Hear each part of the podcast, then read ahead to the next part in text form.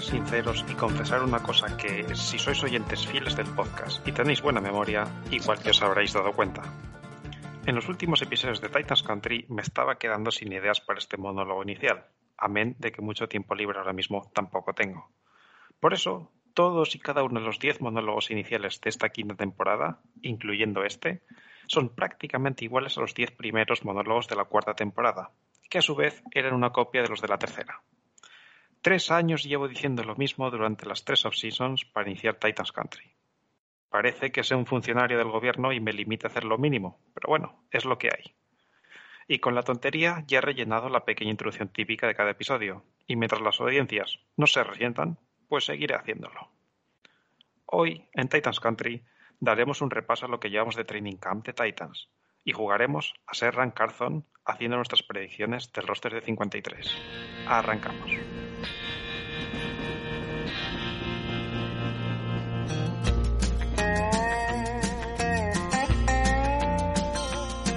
There's a long black train coming down the line, beating off the souls that are lost and crying.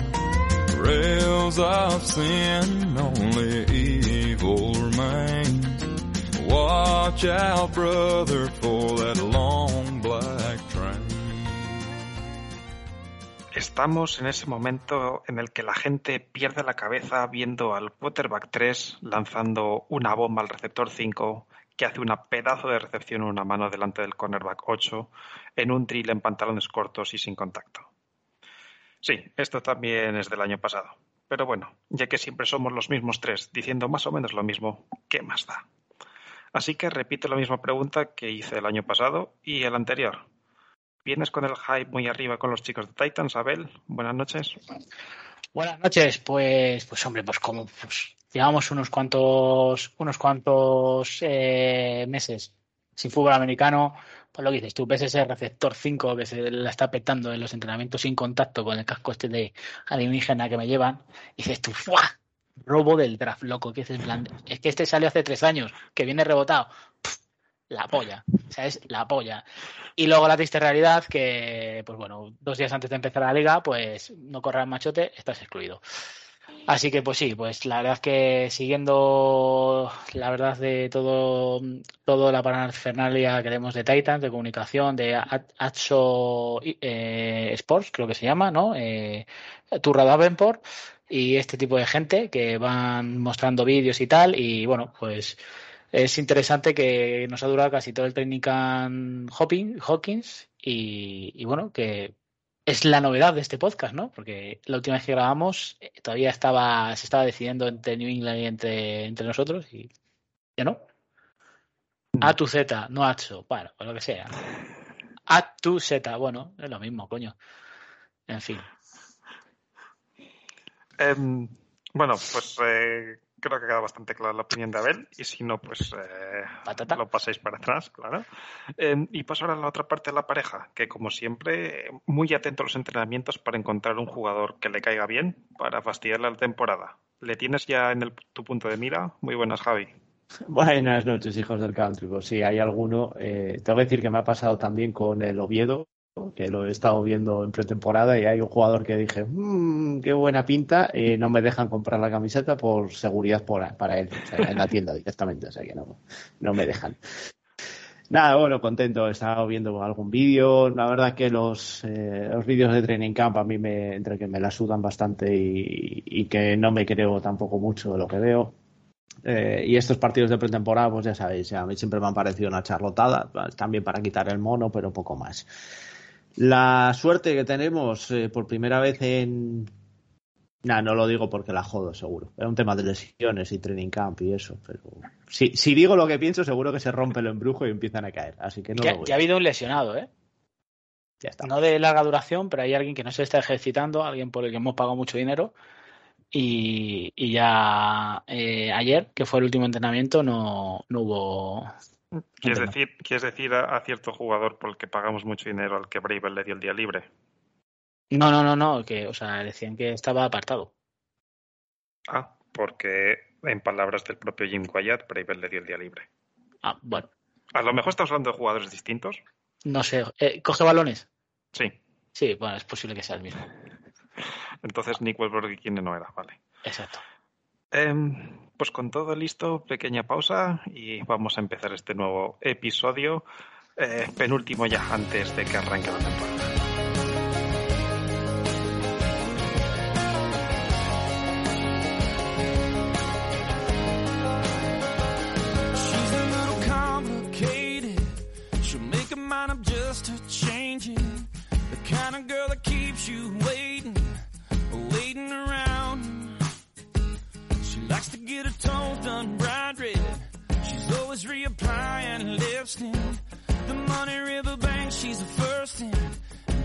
Down. She's got something I can't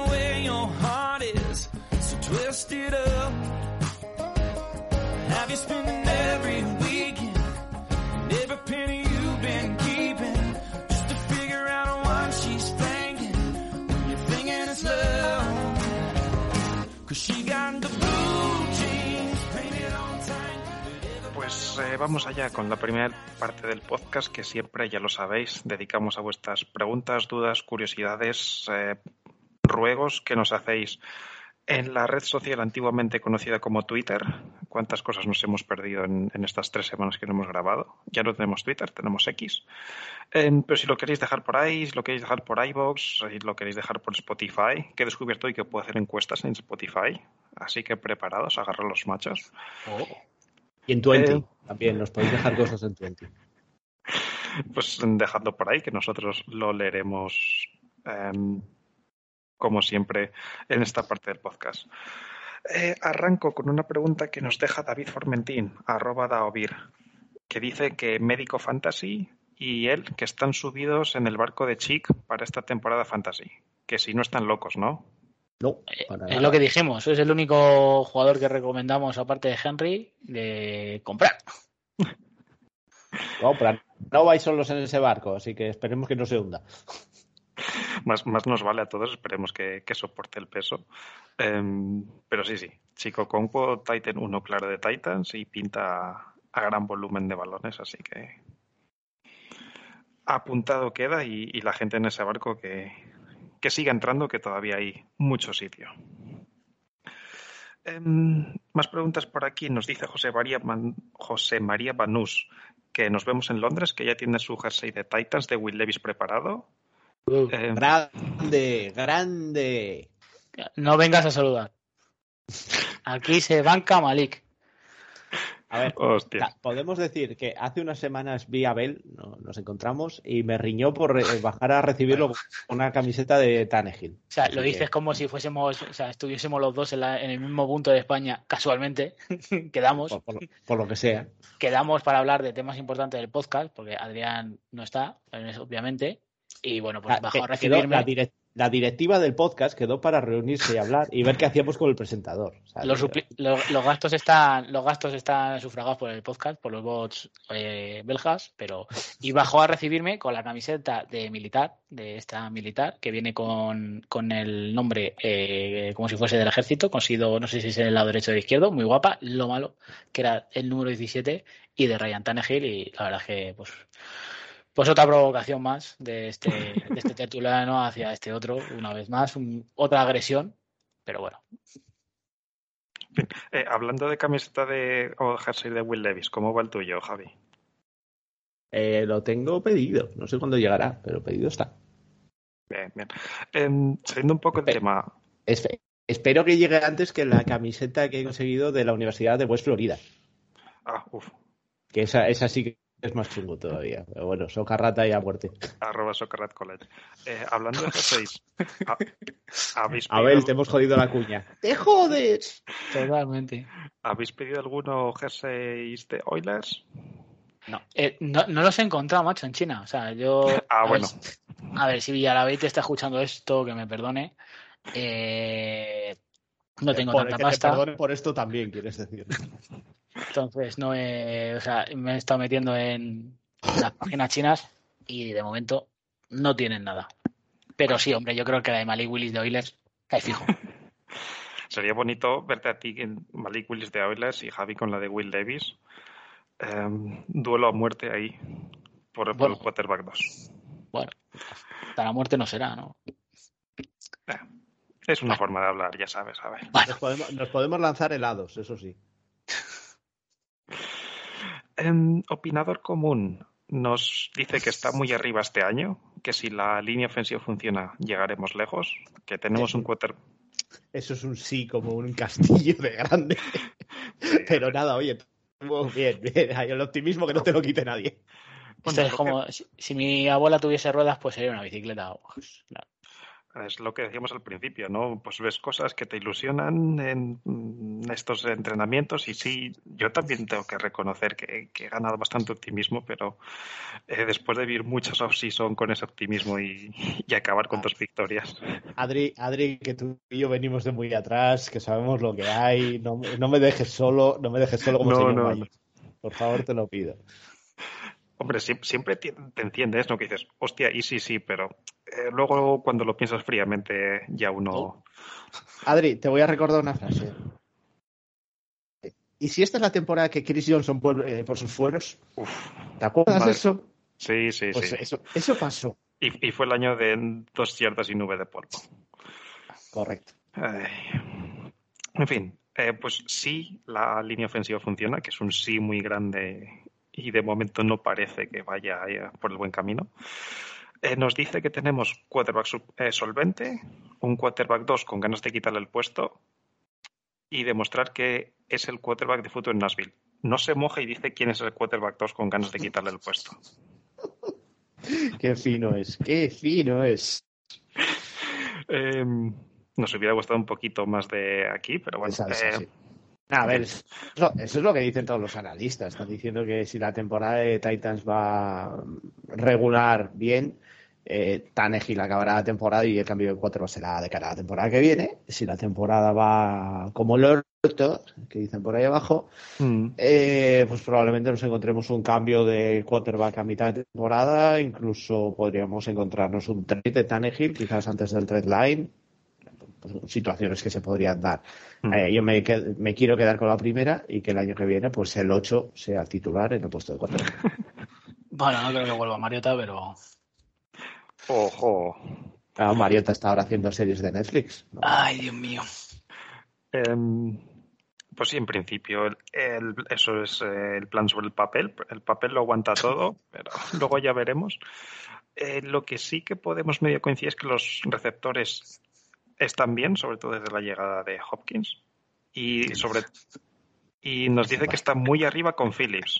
Y Yo aquí, Sí, tengo sí. Que, yo aquí tengo que coincidir, que con Kyle Phillips, Sí, eh, sí. O sea, no, no os acordáis del año pasado, ¿no? bueno, Sí, sí. Sí, sí. Luego, ni cogió- Creo que luego el primer partido fue, fue a retornar y, y, bueno, vale, vale, vale. vale. No, sí. Hombre, pero a retornar, no a recibir. A recibir yo me quiero quedar con el primer partido que le dimos ocho balones, creo, nueve Sí, o no sé cuántos. es. Cuando íbamos perdiendo para ir avanzando campo, que eran todos eh, rutas out, bueno, vale. Sí, X. tranquilo. Con, con eso, con Ay, eso, Patriots ganó varios anillos. Con esas mierdas de pases. Mm, mm. Y era eso Andalucía. O sea, que tampoco lo, lo defenestres porque no sean rutas go ni nada de esto. Eso también cuenta y todo lo que sea mover el balón hacia adelante suma. Sea como sea, Sí. como si es pagándolo una cheerleader. como si Vaya, es el- ya nos van a cerrar el podcast. como si es offside tras offside. Eh, Sí, sí, como si es haciendo mm, penalizaciones por, por delay of game en playoff en Foxborough. También cuenta. em, pero en fin, ¿cómo veis a los receptores? Luego daremos nuestros nombres de quién se quedará, pero mm, ¿os han sorprendido para bien, para mal, Abel? Eh, a ver, te sorprenden para bien porque parece que tenemos dos receptores. Si se mantienen sanos, pues tenemos dos receptores y que se puede trabajar con ellos y sobre todo lo más importante es que les tienes que cubrir, ¿vale? Porque y luego el tercero, que es el que puede ganar yardas, pues el año pasado teníamos a Westbury Kine, a Traylon Barks y, y ya está, ¿no? No teníamos no teníamos a nadie más. Phillips cuando estuvo sano. Sí, no, Y pero que como- me refiero, ya está, porque Barks fue entre eso y al final nuestro receptor uno llegó a ser Nick Westbury Kine y Woods. un bueno, bueno receptor. O sea, Bueno, que y, y Cody Hollister. y Cody Hollister, es verdad. Como, Dios lo, Dios lo tenga en su gloria. discul- disculpe Cody Hollister por no por no nombrarle. O sea, cuando esté en Canton, Ohio, entrando a Hall of Fame, ya te lo restregará por la cara. ¿sabes? Seguro. Hombre, esa falta. A ver. pero- Te digo, a mí el cuerpo de receptores me gusta la estructura que tiene, eh, porque hay dos eh, receptores mm, estrella, man to go, que son eh, obviamente Hopkins y Barr. Un perfil bloqueador físico, quiero pensar, porque como ves atrapando balones, ni puta idea, el amigo Wosulgikini. Y luego hay perfiles diferentes que son jugadores de rol, que son, pues, como puede ser Racy McMahon, Reggie Robertson, me parece que van a cubrir un rol parecido, uno y otro, son los eh, velocistas, por así llamar. Eh, Chris Moore, que es un complemento como receptor 3, eh, un poquito diferente, y Kyle Phillips, que, cubriría junto con Mason Kinsey. Hablo de jugadores que pueden estar en practice squad y, plantilla, ¿vale? En, todos los casos. Kyle Phillips y Mason Kinsey cubrirían un poco ese rol de, receptor de slot y de chico para mover las cadenas, pero sin grandes números.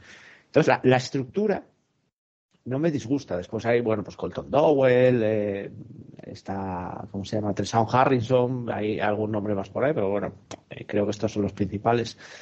Y me parece que está bien cubierto los roles que quieres cubrir, está claro en los escalones en los que está estructurado el grupo, está por ver la- el rendimiento deportivo, está claro que Traylon Bucks y de Andre Hopkins, rendimiento deportivo se presupone, y el resto son un poco más eh, dudosos, de veremos cómo sale. Pero la estructura en principio creo que está bien estructurado y, hay que ver si realmente esto se mantiene a final de temporada, cómo nos tratan las lesiones y demás, pero bueno. Echo de menos un poquito más de calidad en el segundo grupo de, los receptores, eso sí que es verdad. Mm, Pues eh, luego iremos comentando un poquito más detallado lo que hemos visto de ellos en este training camp y quién creemos que se queda. Em, pero claro, viniendo de donde venimos, ver un cuerpo de receptores medianamente decente, pues ni Ver receptores en el cuerpo de receptores se nos hace raro. Em, y también nos comenta que el puesto de Titan está cubierto con Chick, creo que ya lo hemos comentado, y que la defensa está funcionando estos años, así que todo eso le, por eso le lleva un poquito al optimismo. Bueno, ya sabemos cómo es esto con Titans, que cuando funciona la defensa no funciona el ataque, y el año que el ataque Sí. funcionó, pues la defensa fue la que nos falló. En fin, eh, esperemos que algún año consigamos que funcione todo. Em, pero bueno, ay, de ilusiones vive el hombre.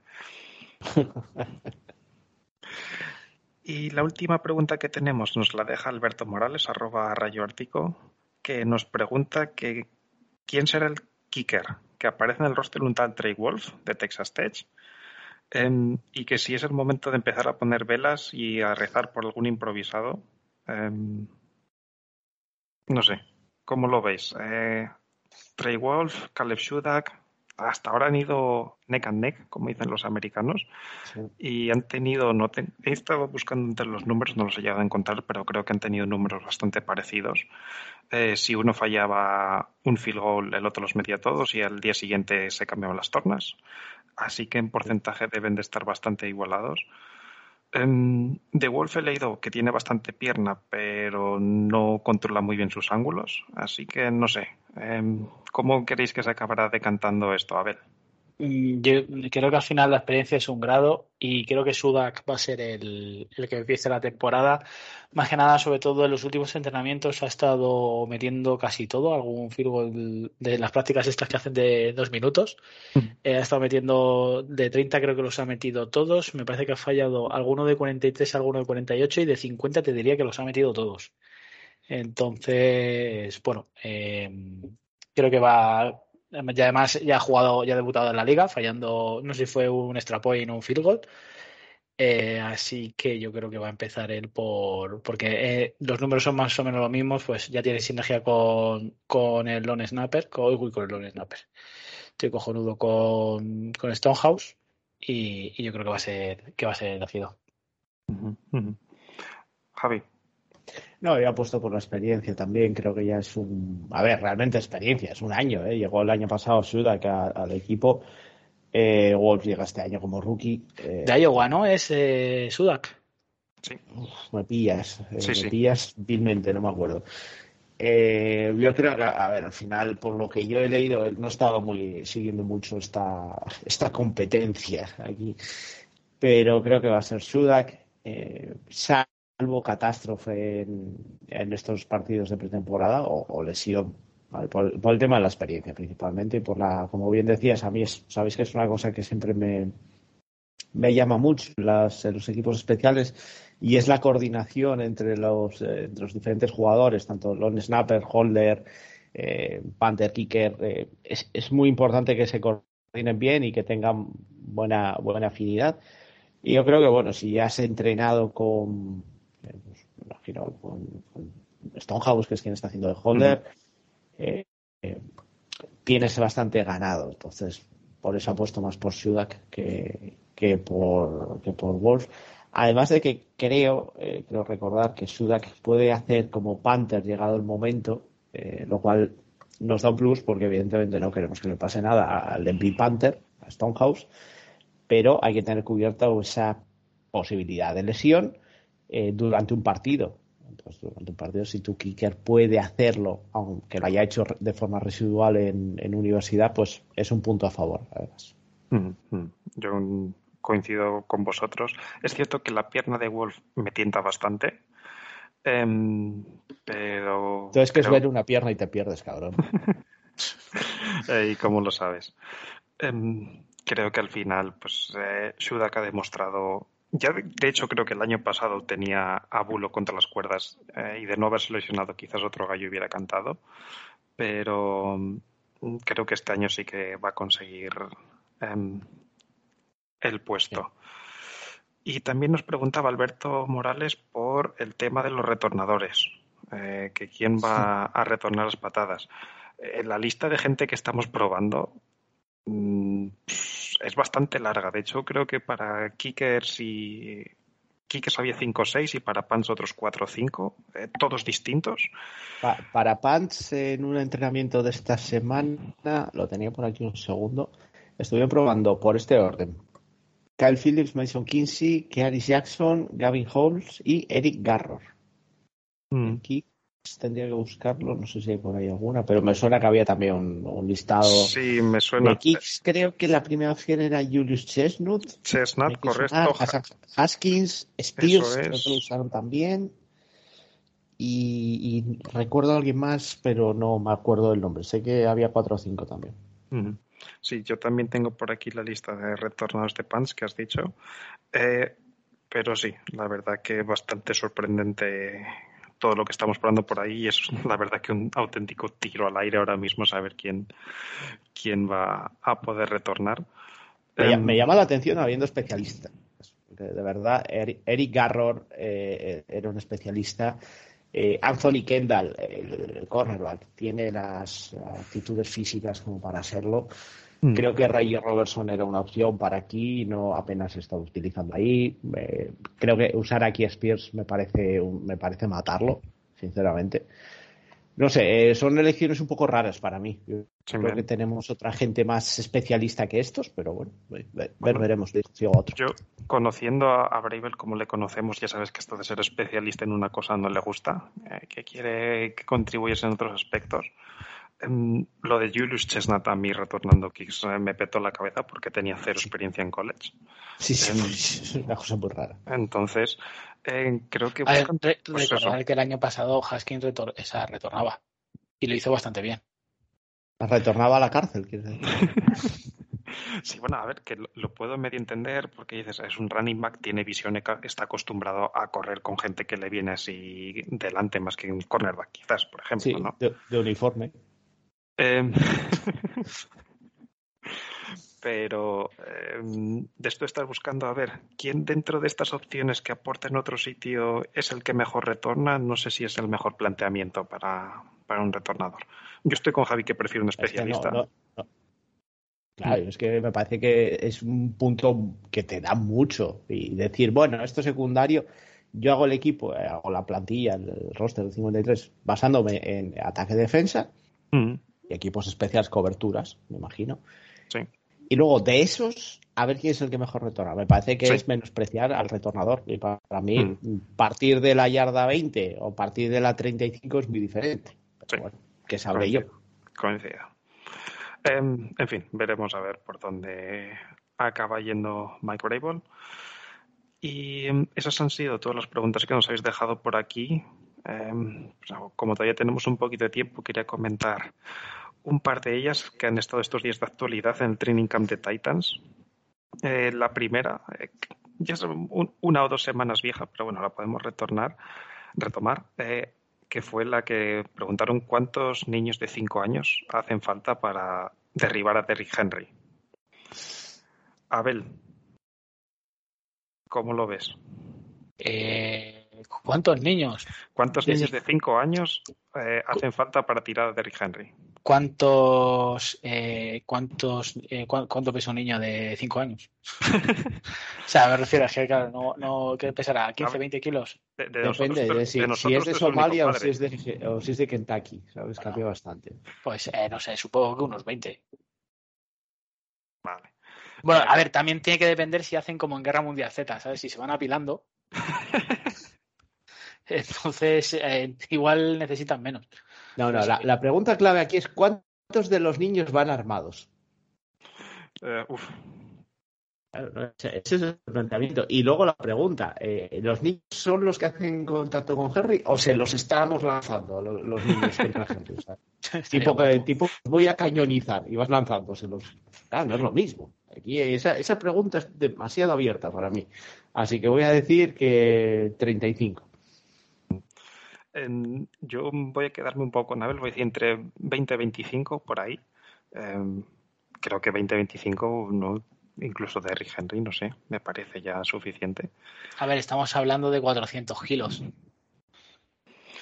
Sí, bueno, pero no, No, sé. cobra menos. Eh, es peso, sí, pero si es peso muerto y lo puede mover, no sé. Eh, ¿Qué, y qué re- estás insinuando? ¿Que estamos lanzándole niños de 5 años muertos? No, no, que, que a lo Es mejor que no Henry. entiendo la pregunta que a todavía. lo mejor No, Henry ya lleva- están parados. ¿Cómo están parados? ¿Es que Claro, ya sí. cotizan? ¿Cómo Si va el, si el niño simplemente se agarra y no hace fuerza hacia abajo, pues es un peso muerto. No sé. Em, quería replantear la pregunta. ¿Creéis que nosotros tres juntos paramos a Terry Henry? Sí, hombre. No. Le- uno, uno le pilla de los huevos y los otros dos de los brazos y vamos. Vamos que si le para, si le tumba si quieres. o Hombre, uno- A ver, eh, O, lo- o el mismo, en vez de coger los huevos, porque si puede ser un poco violento, le cortamos la puta rasta esa y destrozado le dejamos. Se la tiramos luego a la cara y. nada, mira, es más sencillo. De hecho, lo podría parar yo solo. Sí, sí porque como, sí. Mira, tengo aquí. Te digo, es muy sencillo. Digo, mira, párate que tengo aquí un cacopo y tengo sidra. Y ya, no hay forma humana. No hay humano que no se pare ante eso. Eh, Un vegano. por- porque si le llevo a tener que parar ¿Eh? yo. Vegano, vegano. Esos en Asturias se mueren. De hecho, los tiramos al mar. eh, En Asturias, eh, tú te sientas a- a- en un restaurante en la mesa y un buen veterinario puede reconstruir un cerdo con lo que te ponen en la mesa. Perfectamente, Eh. tipo mecano. Se, se puede. eh, pero con gluten. ¿Con, con- con gluten quién? ¿El veterinario? Sí, también. ¿Con qué te crees que que es pega? alérgico. En fin. Eh, y la otra pregunta, que es la que ha estado de actualidad ayer y hoy. em, ¿Cómo tenéis guardada vuestra mujer barra novia en el teléfono? Abel, empiezo contigo. Eh, pues un Yo hombre. me la o guardo sea, en mi casa, no en el teléfono. O sea, que, que, eh, oye, Siri no cuenta como pareja, ¿eh? Estáis enfermos. Alexa tampoco, ¿eh? No, no, es de verdad, Solo- buscaros solo- una vida. Solo nombre Abel sin emoticonos ni nada. Eh, yo no soy tan friki, ¿sabes? Bueno. Ya, sabe- ya sabemos quién de uno que tiene que ser bueno ha sido en plan de sí. Yo tengo emoticonos de corazoncitos, no, yo nombre y a chuparla. Yo nombre, y de hecho a mí ella me tiene grabado por el apellido, así que imagínate. No, no, verídico. A mí todo el mundo, amigos, eh, me, me conocen por el apellido, me conocen como Merino. Javieres hay muchos, Merinos hay poco. Y, y siempre, bueno, pues cuando me presentaban a alguien, alguna nueva amistad, claro, me, me llaman Merino, me llaman Merino. Y, y quedó lo de Merino. Y desde entonces, y ya hace muchos años, más de los que me gustaría decir. En- yo la mía la tengo guardada por el nombre barra apodo que ella me dijo cuando nos conocimos. Por- porque esto es verídico, no me quiso dar su verdadero nombre por si acaso. Bien. Entonces me dijo Vale, uno, vale, pues, ¿El teléfono fue la primera? apodo, venga. ¿O tuviste o contaste el número y dijiste sí? eh? Y- eh, no, el apodo es Eliana. Entonces yo la guardé, sí, De Cáceres. yo la guardé así eh, y así la sigo teniendo, aunque ¿Y su nombre es llama? otro. Nicole. Nicole y Eliane, que es eh, una apoda, el apellido. No, no, no, no tiene nada que ver. No. Así que no sé si se quería proteger de mí y de mis eh, perversas intenciones ibéricas, No, pero va- vamos a ver. ¿Es nombre artístico? espero, espero que no. Hombre, No, eh, puede, puede, ser- puede puede cantar, ser coño. cantante, no seas enfermo. Hostia, cago en. Dios. No, ni eso. que- que va al café, de verdad, no se Ni, puede. TikToker ni leches. Marisol se llamaba Pepa Flores, desgraciado. Eh, en fin. Eh, No, no creo que el Rubius su DNI ponga Rubius. Bobo, bobórgico. Pues, Bueno, a lo mejor pues- se la ha cambiado. Pues, pues, eh, Sí. con las pocas luces que hay ahí dentro igual. Em, entonces bastante clásicos veo aquí que somos, así que Bueno, gente, a ver, yo diría gente normal, ¿sabes? Yo no sé que, que cante- a ver, con 15 años puedo entender que tengas mi cielo y corazones, pero yo qué sé, ¿sabes? Eh, Ah, Yo, yo, conozco, yo conozco un amigo que a su novia la tiene guardada con, con un pollito que hay en WhatsApp que tiene el cascarón en la cabeza. A ver, Mientras no te hagas con el icono de la mierda. Pues, Ah, no, que eso es para la ex, ¿no? Eso es- bueno, No, a ver, yo. va, Voy a contar una. Voy a con- Yo, eh, mi padre era alérgico a los móviles, se negó siempre a tener móvil, hasta que decía que hasta que no regalasen con las cajas de cereales no tendría un móvil. Bueno, ya, ya veis que la, la tozudez me viene de familia. Eh, por trabajo pues, tuvieron que tuvo que usar móvil y entonces lo pagué, se lo di a la empresa. Pero él había comprado otro, eh, no sé si un mes antes para el, tra- para el trabajo. Dijo, ahora lo compro yo para trabajar y luego la empresa le, le dio otro.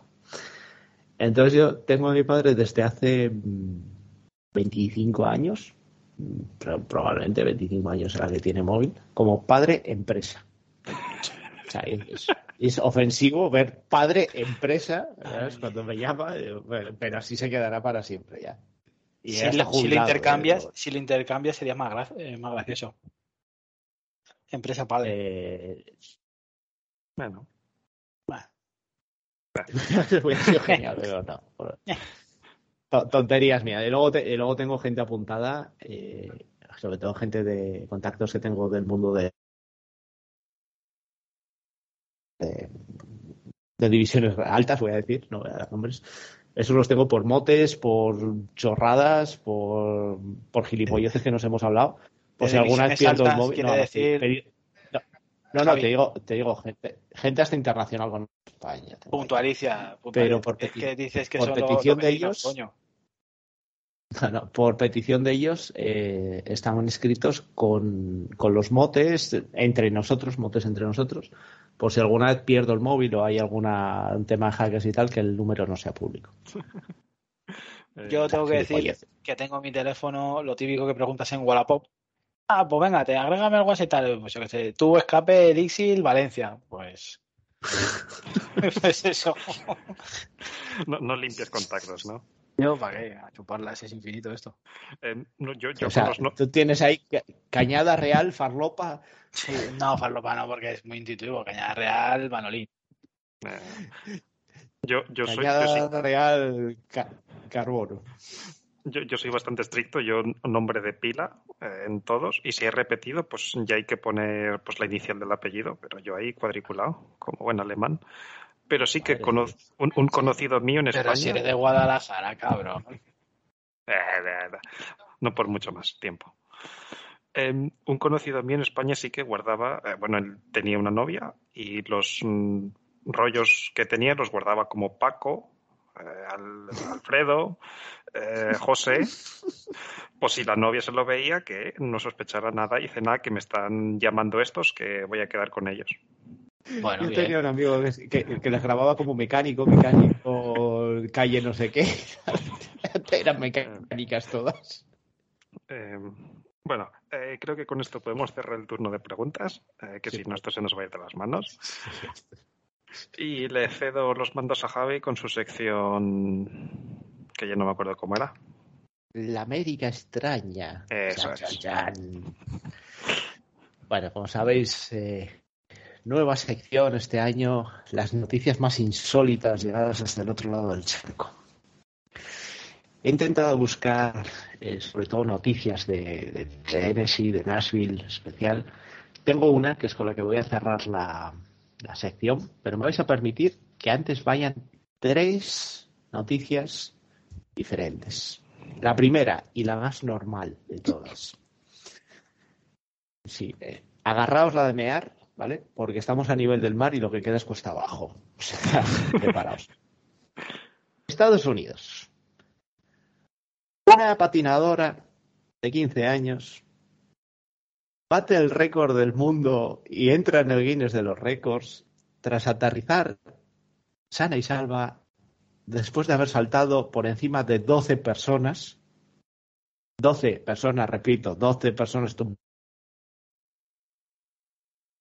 Y tiene los huevazos de dejar a una niña saltar por encima. Eh, alguno merecía que se le hubiera caído encima los huitos. Pero bueno. Récord Guinness y el dinero que supone un récord Guinness. ¿eh?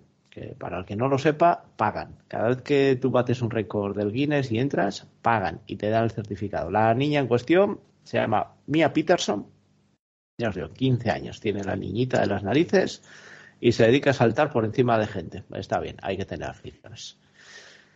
Para las dos próximas noticias vamos a viajar hasta Florida, que es el hogar. Me da que este año vamos a viajar mucho a Florida en esta sección, ¿eh? por experiencia propia. Hay dos noticias que me han dejado loquísimo. Empiezo con la más normal. Eh, un señor de barba blanca celebrando su 68 cumpleaños en Key West, el callo más al sur de los cayos de Florida, conocido por los locales como y por los hispanohablantes como Cayo Hueso. ¿vale? Ha sido el ganador del concurso anual de señores parecidos a Ernest Hemingway que se, que se celebraba en un bar de la localidad. Eh, estoy viendo la, ahora mismo, tengo en mi pantalla la foto de. Voy a pasársela a estos para que puedan corroborarlo, ¿vale? Que no me lo estoy inventando. La foto del ganador delante del Sloppy Joe's Bar de Key West. Eh, el ganador, como os digo, además el día de su cumpleaños estaba allí de vacaciones, vi el concurso y dijo: Mi familia siempre me ha dicho que me parezco a Ernest Hemingway. Entró y ganó. Eh, es eh, muy inquietante ver la foto de la, de la noticia de Associated Press, ¿vale? No, no me la estoy sacando de ningún sitio raro. donde Antes, antes de que prosigas, Javi, perdona, confirmamos, damos nuestra fe de que nos ha pasado un enlace con tres señores, uno levantando un, un trofeo. No, no, tres no, hay cinco. Pues por el culo te la hinco. Venga, crack. Venga. Me la he comido. Venga. Eh, como digo, el concurso fue el 22 de julio en el bar Sloppy Joe's Bar de, de Key West y, y es inquietante cuanto menos ver cinco señores clavados a Ernest Hemingway levantando el puño y, y con tallas y cosas así. O sea, de verdad, lo- los Estoy- concursos que hacen en los bares en Estados Unidos son peculiares de cojones. Es- Estoy, estoy leyendo. Estoy leyendo la noticia que ah, hubo 140 participantes. Sí. Do- Sí, dos, bueno, es rondas, que ya, eso, ya, eso ya me ofende. dos rondas preliminares y luego la final. O sea, Eh, y, y un premio, eh, había un premio metálico, no recuerdo cuánto era. 100 125 mil dólares. O sea, acojonante, ¿sabes? Vas de vacaciones con la familia, 68 años, y te vas con 125 mil dólares y diciendo, me parezco a Ernest Hemingway, chupadme la polla. Y tengo un premio que lo demuestra. Sí, sí, y tengo un busto raro y feo que lo demuestra. En fin, eh, me parece cuanto menos chocante lo- la noticia. Y sin salir de Florida y sin salir de los Cayos, ¿qué se suele hacer a los Cayos? ¿Qué hace la gente cuando va de vacaciones a los Cayos? Mucha gente, pues bueno, alquila un barco y se va a pescar. Es una zona de, de aguas tranquilas, siempre que no haya huracán. Y mucha gente pues se dedica a la pesca. Estás en aguas prácticamente del Golfo de México, ¿vale? Estás entre Florida y, Cuba. Y, son zonas donde se pesca mucho. ¿Quién fue una de las personas que habitualmente hace esto con la familia? Pues fue Jane Castor, eh, que diréis, ¿quién es Jane Castor? Es el alcalde de Tampa Bay. Ah, No, no me lo invento, noticia de, sacada de New York Post de ayer.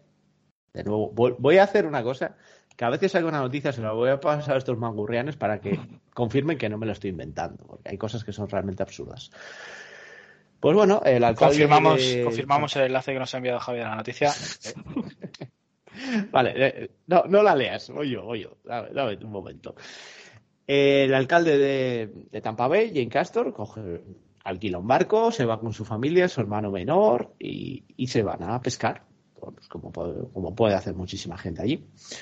Y de repente, pues eh, Jane Castor, eh, que aparte de alcalde es ex oficial de policía durante 30 años, está pescando y su hermano pequeño le grita, oye, hay una cosa negra ahí flotando en el agua. Ah, vamos a acercarnos a ver qué es, dice Jane Castor. Se acercan, el hermano saca un bichero, eh, para quien no lo sepa es una especie de gancho en los barcos, lo levanta, el paquete de negro, lo sube al barco y dice, ah, es cocaína. Encontraron un paquete de unos 30 kilos de cocaína flotando en el mar en las costas de, los Cayos de Florida. ¿Y dónde está la noticia? Bueno, pues 30 kilos de cocaína a precio en la calle viene a ser como un millón de dólares. Manda cojones que los narcos dejen abandonado un paquete y lo encuentre un ex policía, eso ya es mala suerte, pero que además sea el alcalde de una ciudad, es todavía peor suerte. porque sabes que en el peor de los casos lo va a vender. en este caso, no. La noticia se debió filtrar, no lo pudo vender. Así que, eh, bueno, pues un ex policía que encuentra 30 kilos de de material anabolizante ilegal en, en el Golfo de México. Y la última noticia, que aquí ya sí volvamos a Nashville. Y es una. Esta no voy a pasar el enlace, ¿vale? La podéis buscar en, en Twitter cualquiera. Y, y porque no, no recuerdo el enlace y esta lo estoy haciendo de memoria. Esta semana ha sido la carrera, o es. Ha sido o es. No me acuerdo si es. Todavía no se ha hecho, perdonadme. Es la carrera de IndyCar en Nashville, uno de los circuitos más aburridos y feos de que hay en todo el calendario de la IndyCar. Eh, a mí me gusta principalmente porque tiene un par de curvas divertidas en el paso sobre el, sobre el río y porque pasa al lado del estadio, al lado del Nissan Stadium. Entonces, bueno, pues me, trae buenos recuerdos, me gusta y lo veo. Pero el circuito en sí es bastante aburrido, es estrecho, no tiene mucho que, mucho que digamos. ¿Qué ocurre? El año que viene, Nashville tiene carrera en la IndyCar. Pero hay obras en nuestro estadio, con lo cual el circuito tiene que cambiar. Han hecho el circuito más jodidamente aburrido del universo. Va a ser más aburrido que la mierda que va a hacer la Fórmula 1 en Madrid, os lo aseguro. Son tres rectas, dos curvas y pa' casa. O sea, la cosa es fea de cojones. Si buscáis Indy eh, Nashville, creo que había por ahí un, un una infografía o, o un mapa que habían sacado ya y puede que sea el circuito más feo, más aburrido en previsión que he visto nunca. De verdad, os lo juro, buscarlo porque se pueden llevar todos, todos, todos los premios a peor circuito de la historia mundial. Ah, lo acabo de encontrar. Básicamente sale de más allá del estadio, de- del final del parking, casi la autopista, cruza el, el Korean Veterans Boulevard, que es uno de los puentes que cruza el Cumberland, una curva de 90 grados, llegan hasta Broadway Street, curva de 90 grados, cruzamos Broadway Street, curva de 90 grados, cuarta avenida, curva de 90 grados y vuelve a cruzar el puente para volver a la, a la línea de salida. O sea, es la cosa más... ¡Ah! asco. Por Dios, no sé quién ha diseñado esto, pero merece fustigación pública. Nashville va a tener la peor carrera de coches de la historia. Confirmamos tweet Así de que bueno, Javi con el circuito de la IndyCar de Nashville. Sí, lo- el que, lo- el que quiera lo tengo retuiteado en mi cuenta en arroba j-merino-b, está, está ahí, y si no, en la cuenta oficial de IndyCar eh, lo, lo publicaron hace, hace unos días. Es horrible, es la peor cosa que he visto nunca. Está a la altura del circuito de la Fórmula 1 en Las Vegas en los años 70, 80, creo que fue, creo que fueron los 70, que era horrible en el, en el parking del Caesars Palace, o sea, infame. Mm. Lo dicho, espero que os haya gustado la sección con, ya sabéis, un parecido a Ernest Hemingway, una niña que salta sobre 12 personas tiradas en el suelo, un alcalde que encuentra farlopa y la devuelve, no sé cuál de las dos cosas me sorprende más, y el peor circuito de carreras de la historia. Creo que son noticias extrañas y demuestran que un país como Estados Unidos sigue siendo la América extraña. Por esta semana lo dejamos aquí. Pues eh, ahí queda todo y creo que podemos cerrar, que tenemos, por cierto, sugerencia musical, Javi. Eh, Ah.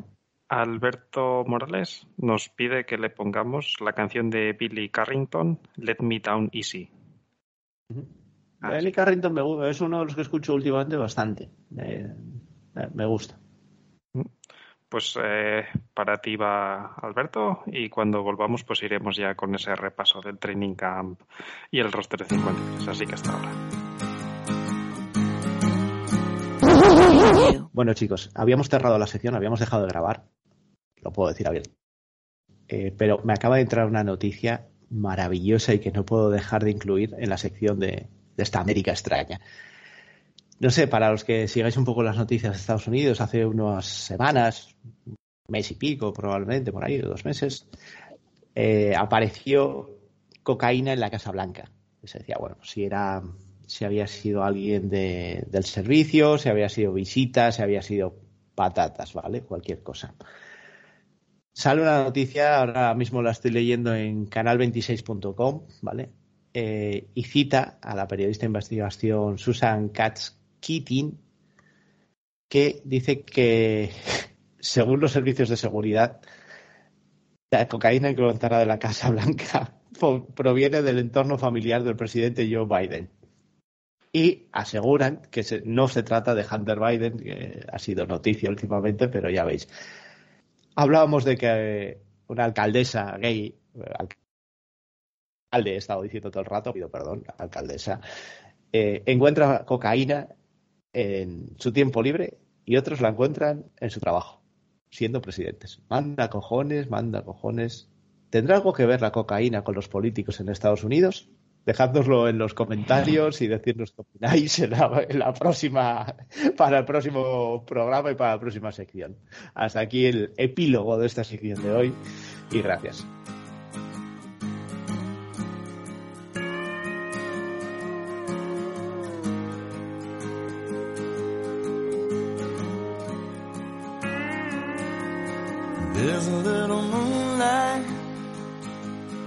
Dancing on the sand. There's a warm breeze blowing by the ocean as you're taking my hand. You need to know where I'm standing now. That I'm right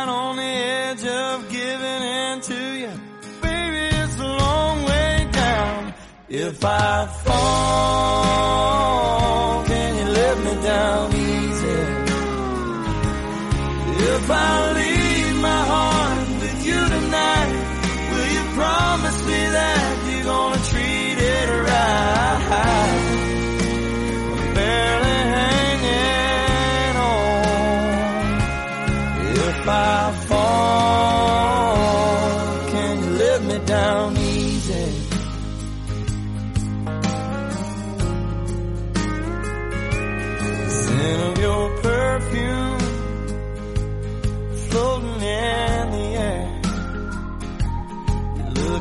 like an angel lying on a blanket with a halo of hair.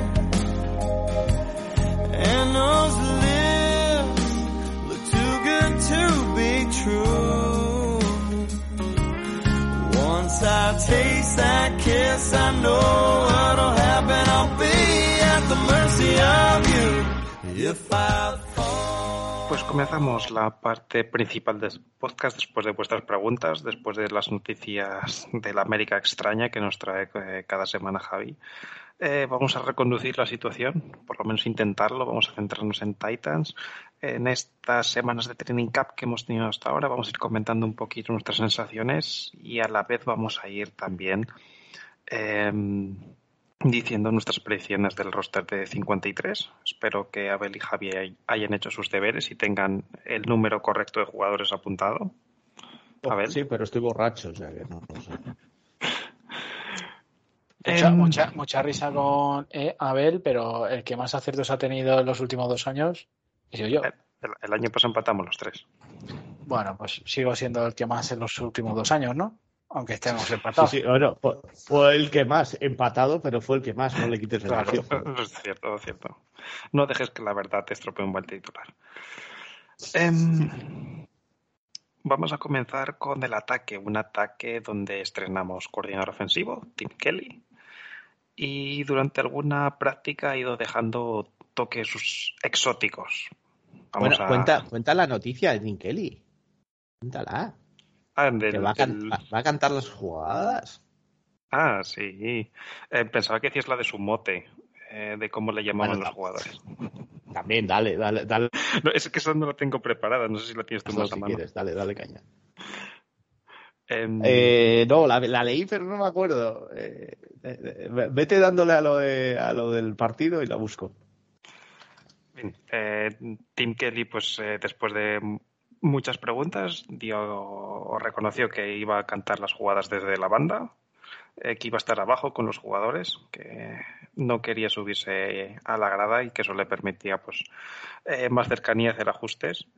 Y bueno, eh, veremos a ver cómo nos sale de creativo.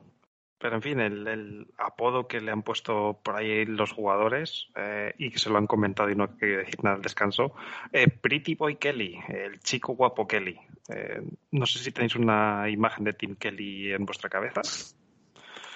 Em, Tim Pero- Kelly ti- tiene cara de entrenador de NFL. O sea, que decirlo, tú lo ves y dices, este tío es entrenador de NFL y si no, lo va a ser. eh, sí, sí. De ahí a, a Pretty Boy, eh, no sé. Pero bueno. mm, A ver, no. pa- para los estándares de Nashville, con ojazos azules, sí. Sí, Eso, eso sí. perfecta- perfectamente, pero el resto mm, tenéis el gusto en el culo, ¿sabes? Em, en fin, el caso es que es nuestro... Si sigo manteniendo la misma barba, cuidado, también lo digo. ¿eh? Sí, sí. Em, nuestro chico guapo, Kelly, eh, va a estar cantando las jugadas desde la banda y en estos días pues ha ido destapando un poquito por, a- por aquí y por allá. Eh, se ha filtrado que ha, jugado, que ha estado haciendo jugadas de option, eh, no de rampas option, sino de option pura y dura con dos running backs en el backfield, quarterback y jugar donde está la bolita. Eh, hemos visto jet sweeps, hemos visto flea flickers en los 11 contra 11 y en los 7 contra 7. Así que, bueno, está probando cositas, Javi. Bueno, pues como yo con el alcohol. Hace un momento he hecho una mezcla de... ¿De qué era esto? Era... eh, no sé ni lo que estaba bebiendo, perdonadme la vida. Eh, era ma- martini con, con casera. Ah, O sea, soy así, estoy así de mal de la cabeza y hielo, porque hace un calor de la leche para lo que son los estándares de mi tierra. Y, y eso estaba. O sea, pues bueno, pues está bien. A mí me parece que tener entrenadas muchas cosas y que sean, aunque sean fuera de lo normal, está bien. Es eh, tener más herramientas en tu en tu libreta de jugadas. No, no- no me parece mal. Además, siempre Titan se ha caracterizado por eh, hacer de, por lo menos una o dos por partido. Hacemos una mierda de estas eh, siempre. Un exotismo. Y me parece bien. O sea, es que si tu ataque va a ser eh, pues lo que nos quejábamos el año pasado, carrera, carrera, pase, y es pase por medio con, con ruta mm, in, ¿sabes?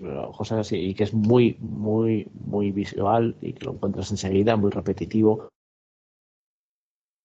Pues te pillan, evidentemente al tercer partido te pillan. Entonces, bueno, pues eh, hay que ver y también te digo, los, muchas cosas en los entrenamientos, sobre todo estos entrenamientos abiertos a la prensa y que se filtran y demás, creo que se hacen también para despistar a los defensive coordinators rivales, porque están pendientes de ver qué se escribe, qué no se escribe. Entonces, hay mucho de eso al final. Entonces, bueno, queda por ver. Eh, yo hasta que no lleguemos a la jornada 1 y juguemos contra Saints, no me fío de nada, ni siquiera de lo que veamos en los partidos, eh, los partidos de pretemporada, pero el hecho de que se practiquen no me, no me parece mal y de hecho me gusta.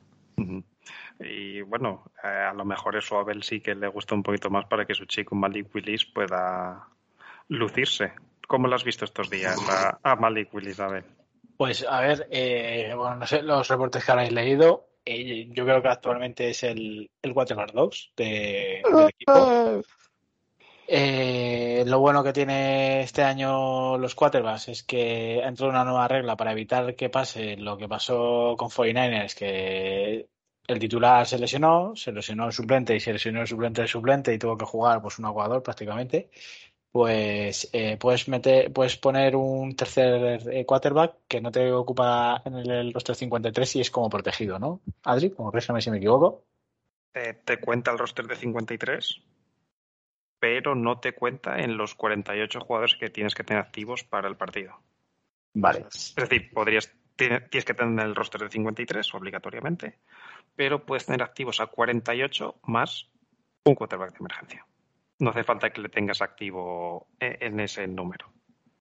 Y, bueno, eh, lo que he visto es que parece que, o sea, vamos a seguir corriendo porque creo que en esta liga, por, por mucho que los gurús ofensivos nos digan que no hace falta correr, eh, hay que correr y más teniendo a, a Derrick Henry.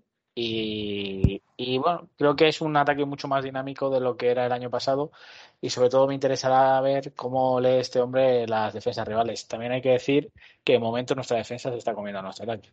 Mm. Cosa esperable, por otra parte. Pero... Lógico y normal. Eh, tengo por aquí justo los, los números, números entre comillas, eh, lo que han hecho los quarterbacks en los eh, ejercicios de 7 contra 7. Eh, Ryan Tannehill ha completado 82 de 129, es decir, un 64%. Will Levis 58 de 95, un 61%, y Malik Willis 56 de 99 para un 57%. ¿Tienes para las intercepciones y los touchdowns conseguidos? No, Eh, no. por Tannehill. No. Tannehill ha tenido una semana difícil. Lamentablemente no lo tengo. Vaya, ya, ya me gustaría. Eh, bastante ya me ha costado ir sacando esta información. Em, sí que sé que Malik Willis ha tenido bastantes drops. Eh, Colton Dowell sí que le he leído bastantes cuando está en el segundo equipo. Sí. Em, em, Will Levis sí que ha tenido ha encadenado un par de, de buenas prácticas. Y sí, Tannehill creo que tuvo un día mm, dos o tres intercepciones, que bueno, más mala suerte porque fueron pases rebotados y demás. Pero en principio, como decís, que la defensa, como es lógico y normal, eh, se estaba comiendo un poquito más a, este ataque.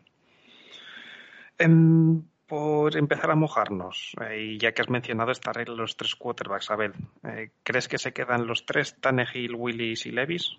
Yo, yo creo que sí. O sea, yo creo, yo te digo, actualmente creo que Willis es el quarterback 2 del equipo.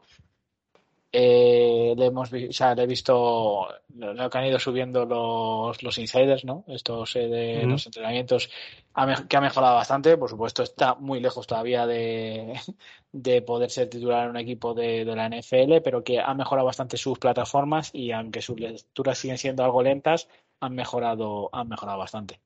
O sea, yo, yo cuento a los tres en, en mi roster. Yo coincido contigo, Abel. Em, creo que se van a quedar los tres y por esta cuestión. Em, no sería la primera vez que lo hacemos, porque ya lo hicimos también el, año pasado. Y no creo que Titans vaya a, darse por vencido tan pronto con, con Willis. Además, no sé hasta qué punto de verdad se estas opciones de, de option. Y yo creo que Willis, eh, sí, Malik Willis va a ser quarterback 2, porque quizás puede entrar en puntos del partido para ofrecer un cambio de ritmo, para ofrecer algo distinto. Eh, que sea Will Levis el que se quede sin vestir, como quarterback de emergencia por si se lesionan los dos y que Will eh, que Malik Willis el que esté activo eh, por aportar algo más en momento determinado, un cambio de ritmo, algo distinto. Creo que será quarterback 2 por eso. Si veo a futuro y por esquema y demás, creo que Will Levis me encajaría mucho más. Pero al día del partido y a la práctica eh, nos quedamos los tres. Will Levis como seguro reservado y Malik Willis, pues opciones aquí y allá que creo que es como mucho para lo que está en, en esta liga.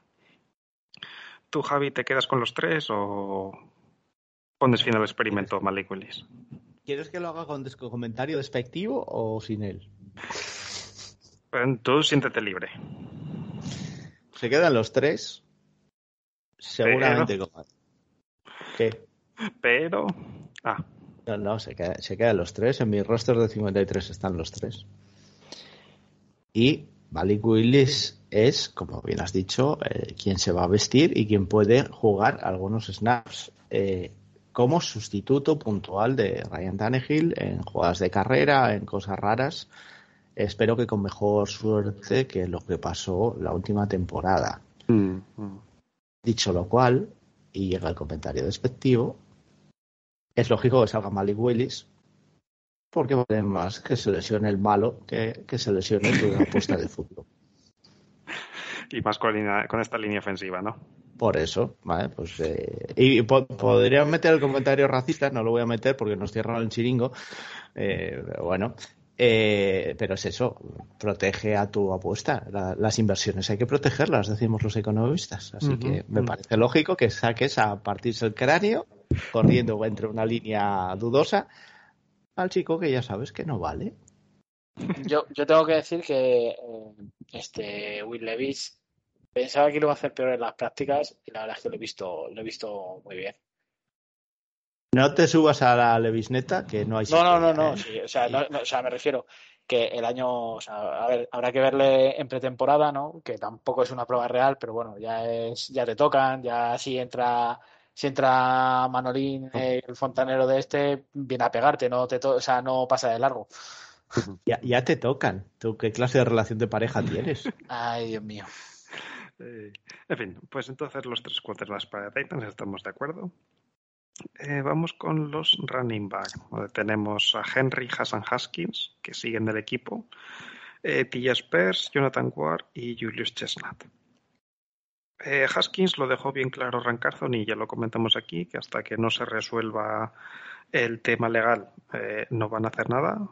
Pero si no recuerdo mal, Javi, creo que el juicio lo tiene el mismo día que se hacen los cortes. Sí, creo recordar que sí, hablo de memoria. Así que, bueno, eh, también aprobamos para, aprovechamos para anunciar.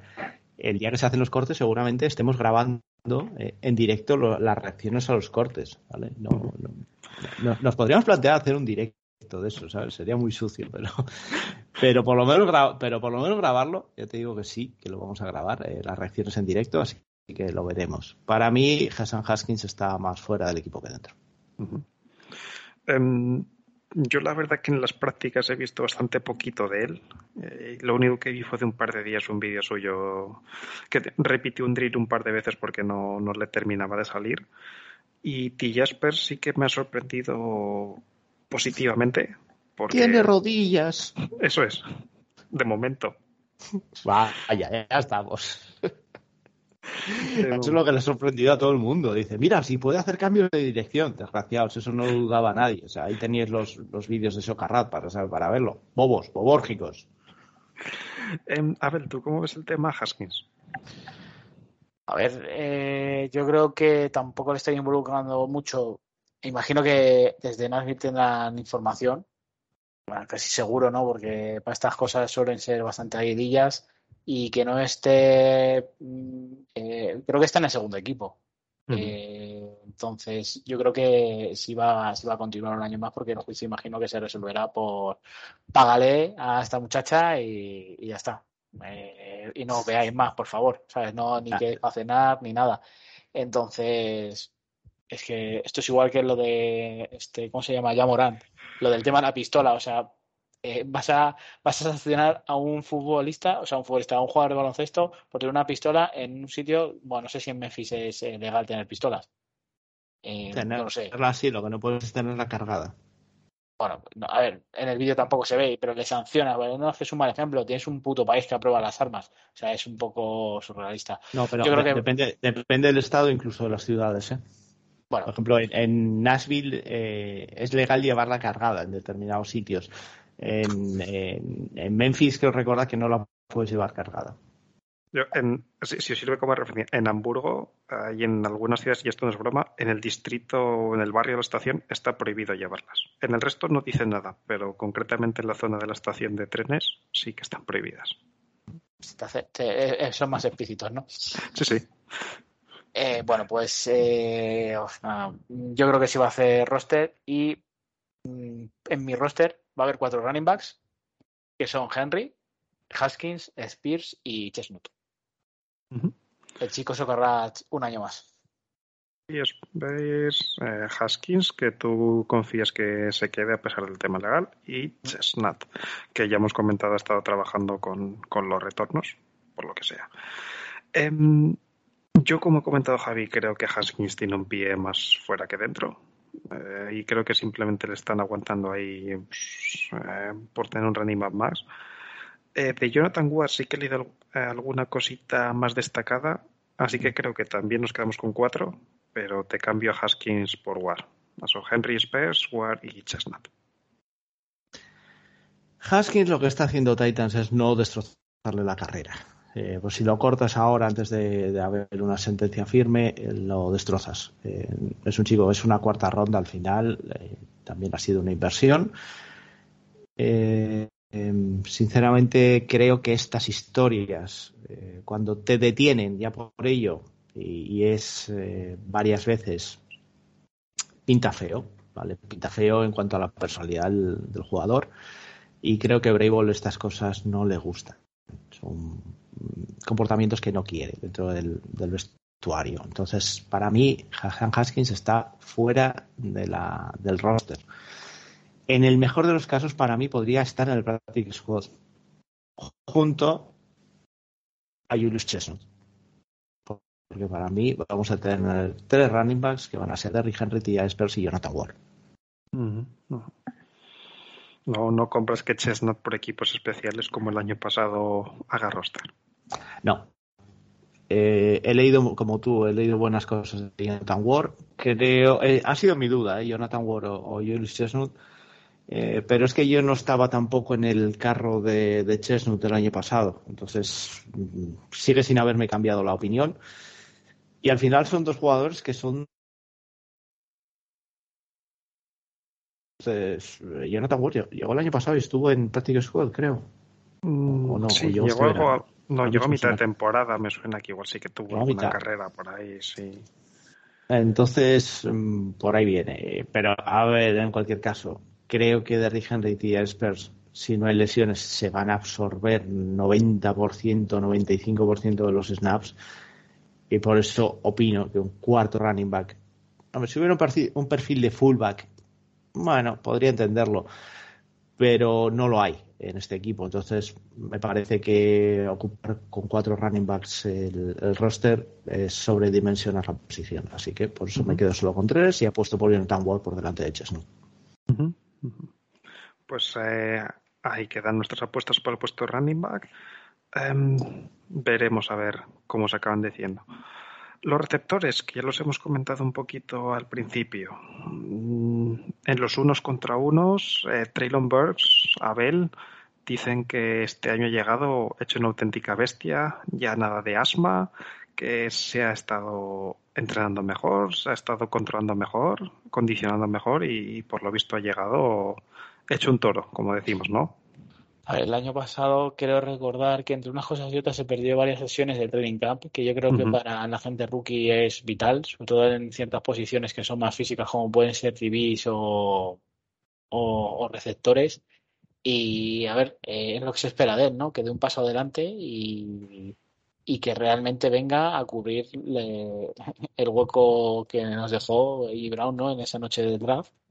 Y yo tengo, tengo confianza, además, eh, que parece ser que el otro implicado, Hopkins, eh, hace un poco de mentor, ¿no? Ayuda a, muchos de los receptores, eh, está haciendo ejercicios con ellos para, bueno, pues, para que siempre tengan la bola cogida fuerte para que no, para evitar drops y, y fumbles, así que yo creo que este año tiene que ser la confirmación de Barks de como un, un gran receptor en la liga. Em, y en el otro extremo tenemos jugadores que no lo están pasando tan bien.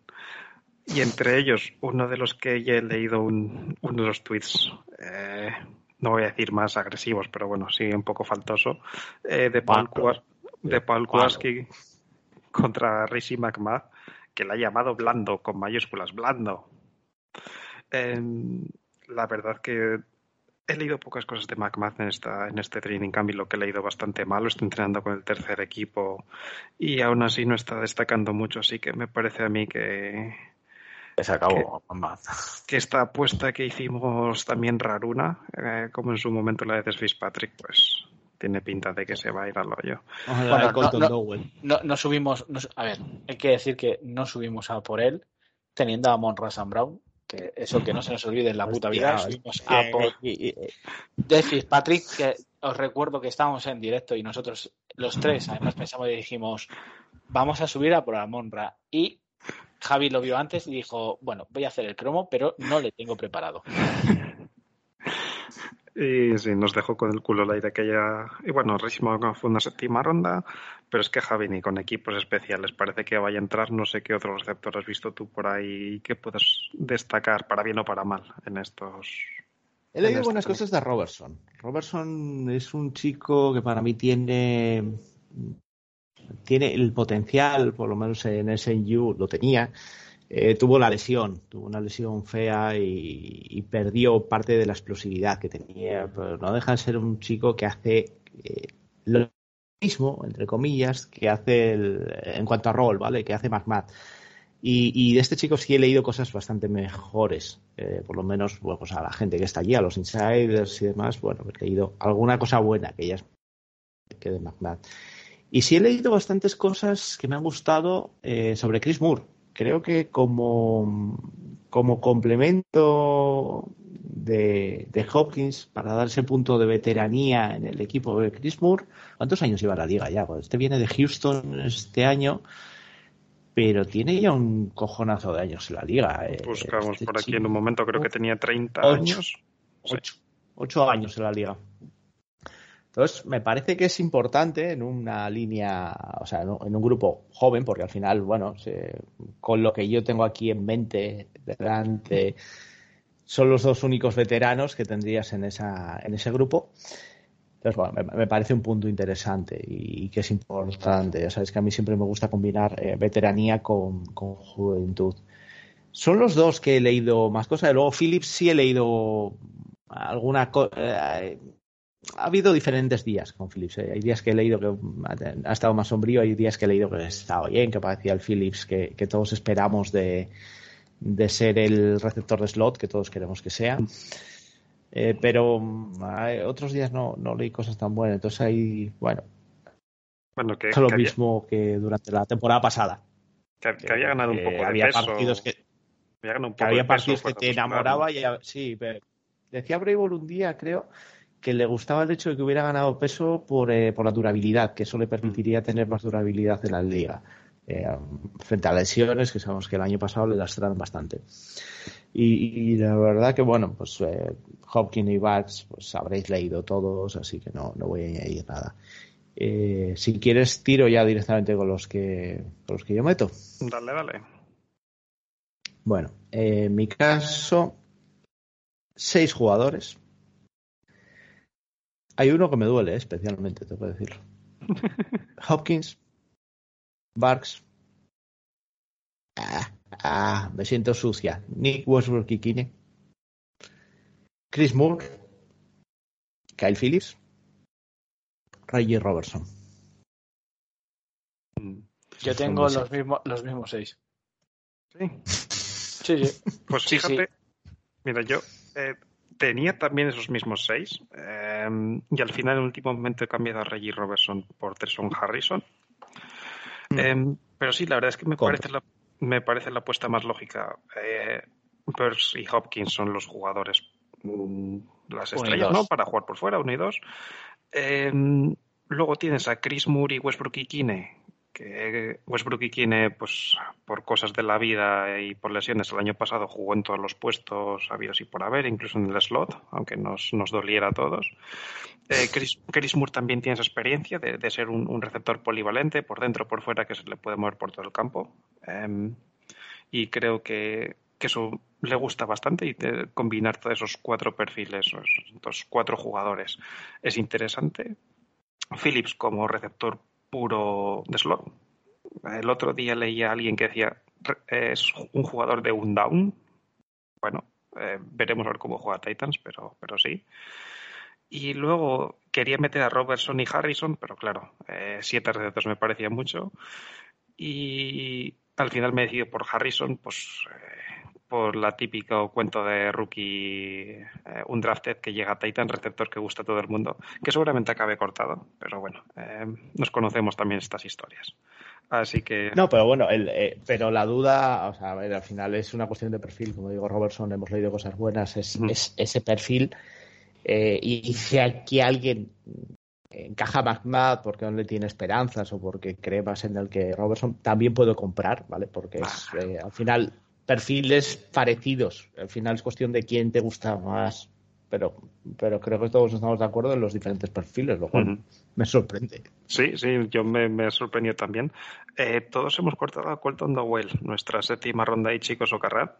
Em, No está teniendo los mejores de la- los mejores entrenamientos. Eh, esta semana ha sido trágica, ha tenido un par de drops por ahí.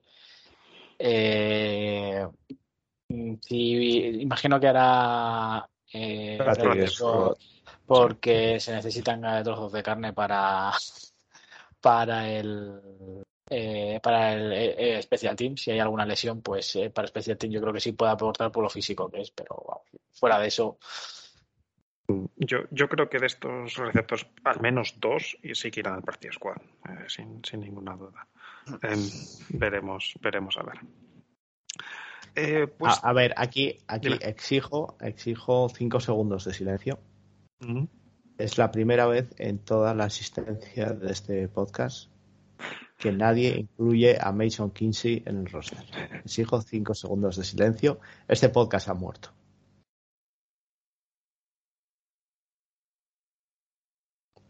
Y continúa. Descanse en paz. Gracias eh, por lo- vuestros respetos. Eh, puesto de Titans, que tengo que reconocer es uno de los que menos cosas he leído. Em, pero bueno, eh, no leer Pues nada voy, con, voy- voy con sorpresas. o sea que- Eh, no leer nada no quiere decir que no, no sean cosas, no haya cosas buenas o malas. Eh, Chico Conco ya hemos comentado antes que nuestro Titan 1. Josh Wild se perdió al principio un par de prácticas, pero luego ha retornado con, con buena pinta. Y de Alice Mac, el Titan que firmamos de la USFL, XFL, Eh, ¿de dónde le firmamos? dice, ¿no? Dices Alice Mack. eh, ya no me acuerdo. No, no venía de Packers. Había estado. eh, ah, no, Packers Mm. fue el último equipo en NFL, sí, pero venía de XFL, me parece. Viene, viene, viene de los Antonio Bramas de la XFL, eso es. Sí. Em, de él sí que he leído algunas cosas bastante buenas. Eh, así que, en, fin, no sé. Puesto de Titans, supongo que Okonkwo y Wild estaremos. Bueno, eh, Hay, más gente ahí. Está Trevon Huesco por ahí todavía. Y los restos mortales de Thomas Odukoya, creo que andan también por ahí. Dennis Rader, creo que sigue. Kevin Rader, perdón, Dennis. Dios, estoy como una berza. Eh, Kevin Rader está también por ahí. O sea, digo por los nombres que están ahora mismo en, en este grupo de 90. Ujú. Em, pero sí, yo he leído bastante poquitas cosas, así que aquí sí que me espero alguna sorpresa, sobre todo saber si nos quedaremos con tres, con cuatro, eh, con cinco incluso, eh, que alguna vez ya lo hemos hecho. Anula rima, anula rima. Que llega Abel corriendo. El, el año pasado nos quedamos con tres, ¿vale? Que fueron Hooper, eh, Okonkwo y, y este y Swift, no, ¿eh? ¿cómo se llamaba? Swain. Swain, ese. Eh, y vamos. Estaba eh, viendo el cerebro de Abel patalear en el aire. Sí, totalmente, macho. ¿Tú, ¿Tú con quién vas, Adri? Empieza tú. Em, yo me quedo con Okonkwo, Wild, Uh, eh, Josh Wild, Trevon Huesco. Y luego voy a meter también, y no sé por qué, me ha dado esa corazonada cuando estaba cuando lo estaba haciendo, a Justin Rick. No sé, Sí. Rick. Sí. Eh, me he pensado en meter a Mack, eh, pero acabas de como he tirar un leído- triplazo desde el parque. Sí, pero como eh, se ha perdido alguna práctica, se fue pronto medio lesionado y tal, eh, voy a meter a Justin Rick. No sé por qué, me ha dado es mm, pedrada pura y dura, ¿eh? No sé. ¿Tú, Javi? Ah, Vale, vale, dale. vale, vale. Ah, no, no, voy, voy, no tengo problema. Eh, Josh Wild, chic, evidentemente. Vaya sudores fríos que os acaban de dar, ¿eh? Acabáis de sufrir todos. Y Alice Mack. Y os digo porque he leído cosas, mm, me han gustado lo que he leído sobre él. Si es verdad que ha tenido un problemilla por ahí. Y hay una cosa que yo este chico lo tenía un poquito controlado de college. Eh, si es verdad que ha estado bailando por muchos equipos en NFL, ha acabado en XFL, pero estuvo en Las Vegas, estuvo en. eh, no, perdón, estuvo en Saints, estuvo en Pittsburgh, en Steelers, en Chiefs, en Lions, en Packers, lo último. Pitts- Pittsburgh y Steelers son del mismo equipo. Sí, perdón, perdón. ¿Te gusta el básquet y el baloncesto, no? Estoy especialmente denso hoy. Y ha acabado la XFL y ahora tiene una oportunidad. Pero es que este chico, cuando salió de instituto, fue considerado tanto por ESPN como por 247 como el Titan número uno del país. Entonces, desde luego, algo tiene que tener. Y creo que, que, que es un chico que, que lo tiene y que puede explotar en cualquier momento. Y como. eh, y te digo también, como como Titan 3 tampoco tiene una gran, una gran exigencia. Desde luego, eh, Chick va a ser el Titan eh, receptor. Josh Wild es un poco chico para todo y cumple en todo, con lo cual, primer año seguramente será bloqueador ad náusea. Y le puede venir muy bien el, este perfil diferente, este, este- estar escondido detrás de estas dos bestias que van a ser Wild y, Chick. Y apostamos por él. Mi otra opción aquí era Kevin Rader, tengo que decirlo, eh, bloqueador puro.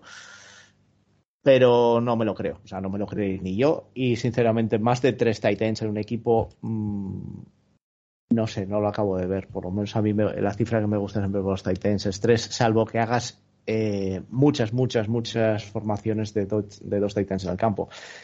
Y nosotros veces espero que pocas veces lo hagamos porque espero que la línea funcione.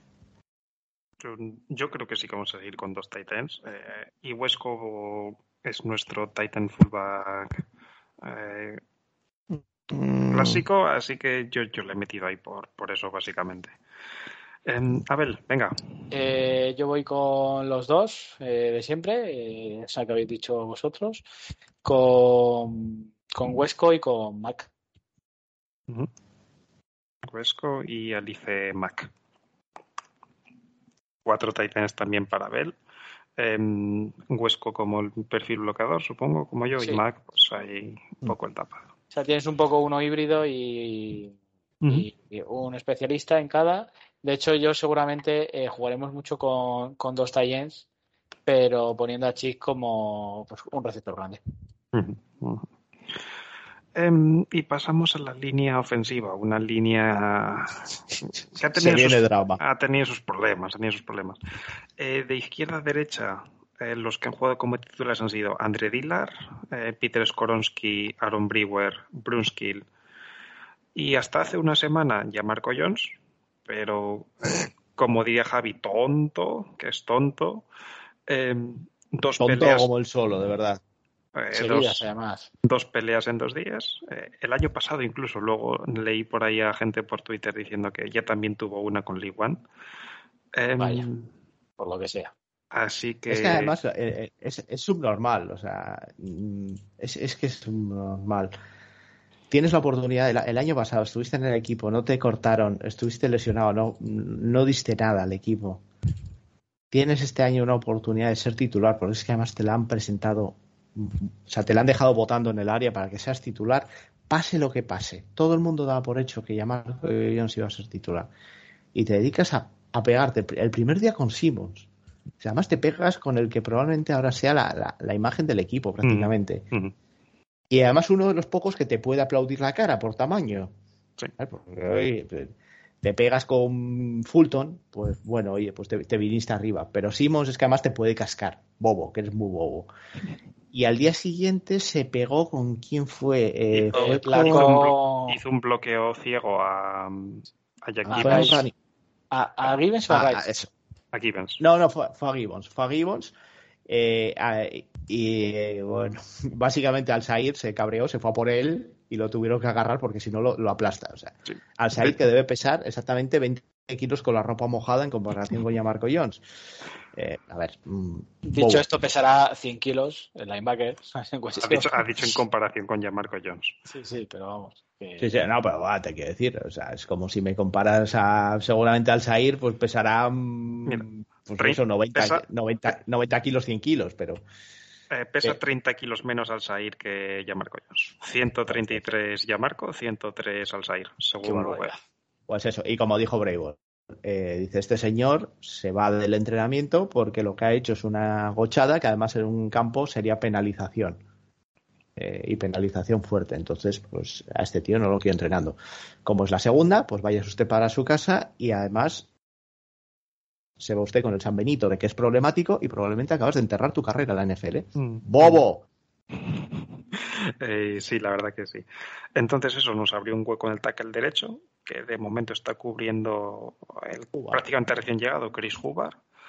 Hemos estado probando también por ahí a, mm, al rookie Jalen Duncan. Eh, Sí. Probamos también a John, a John Ojoku, el otro undrafted, que Hasta también tuvo, tuvo un susto de un par de días.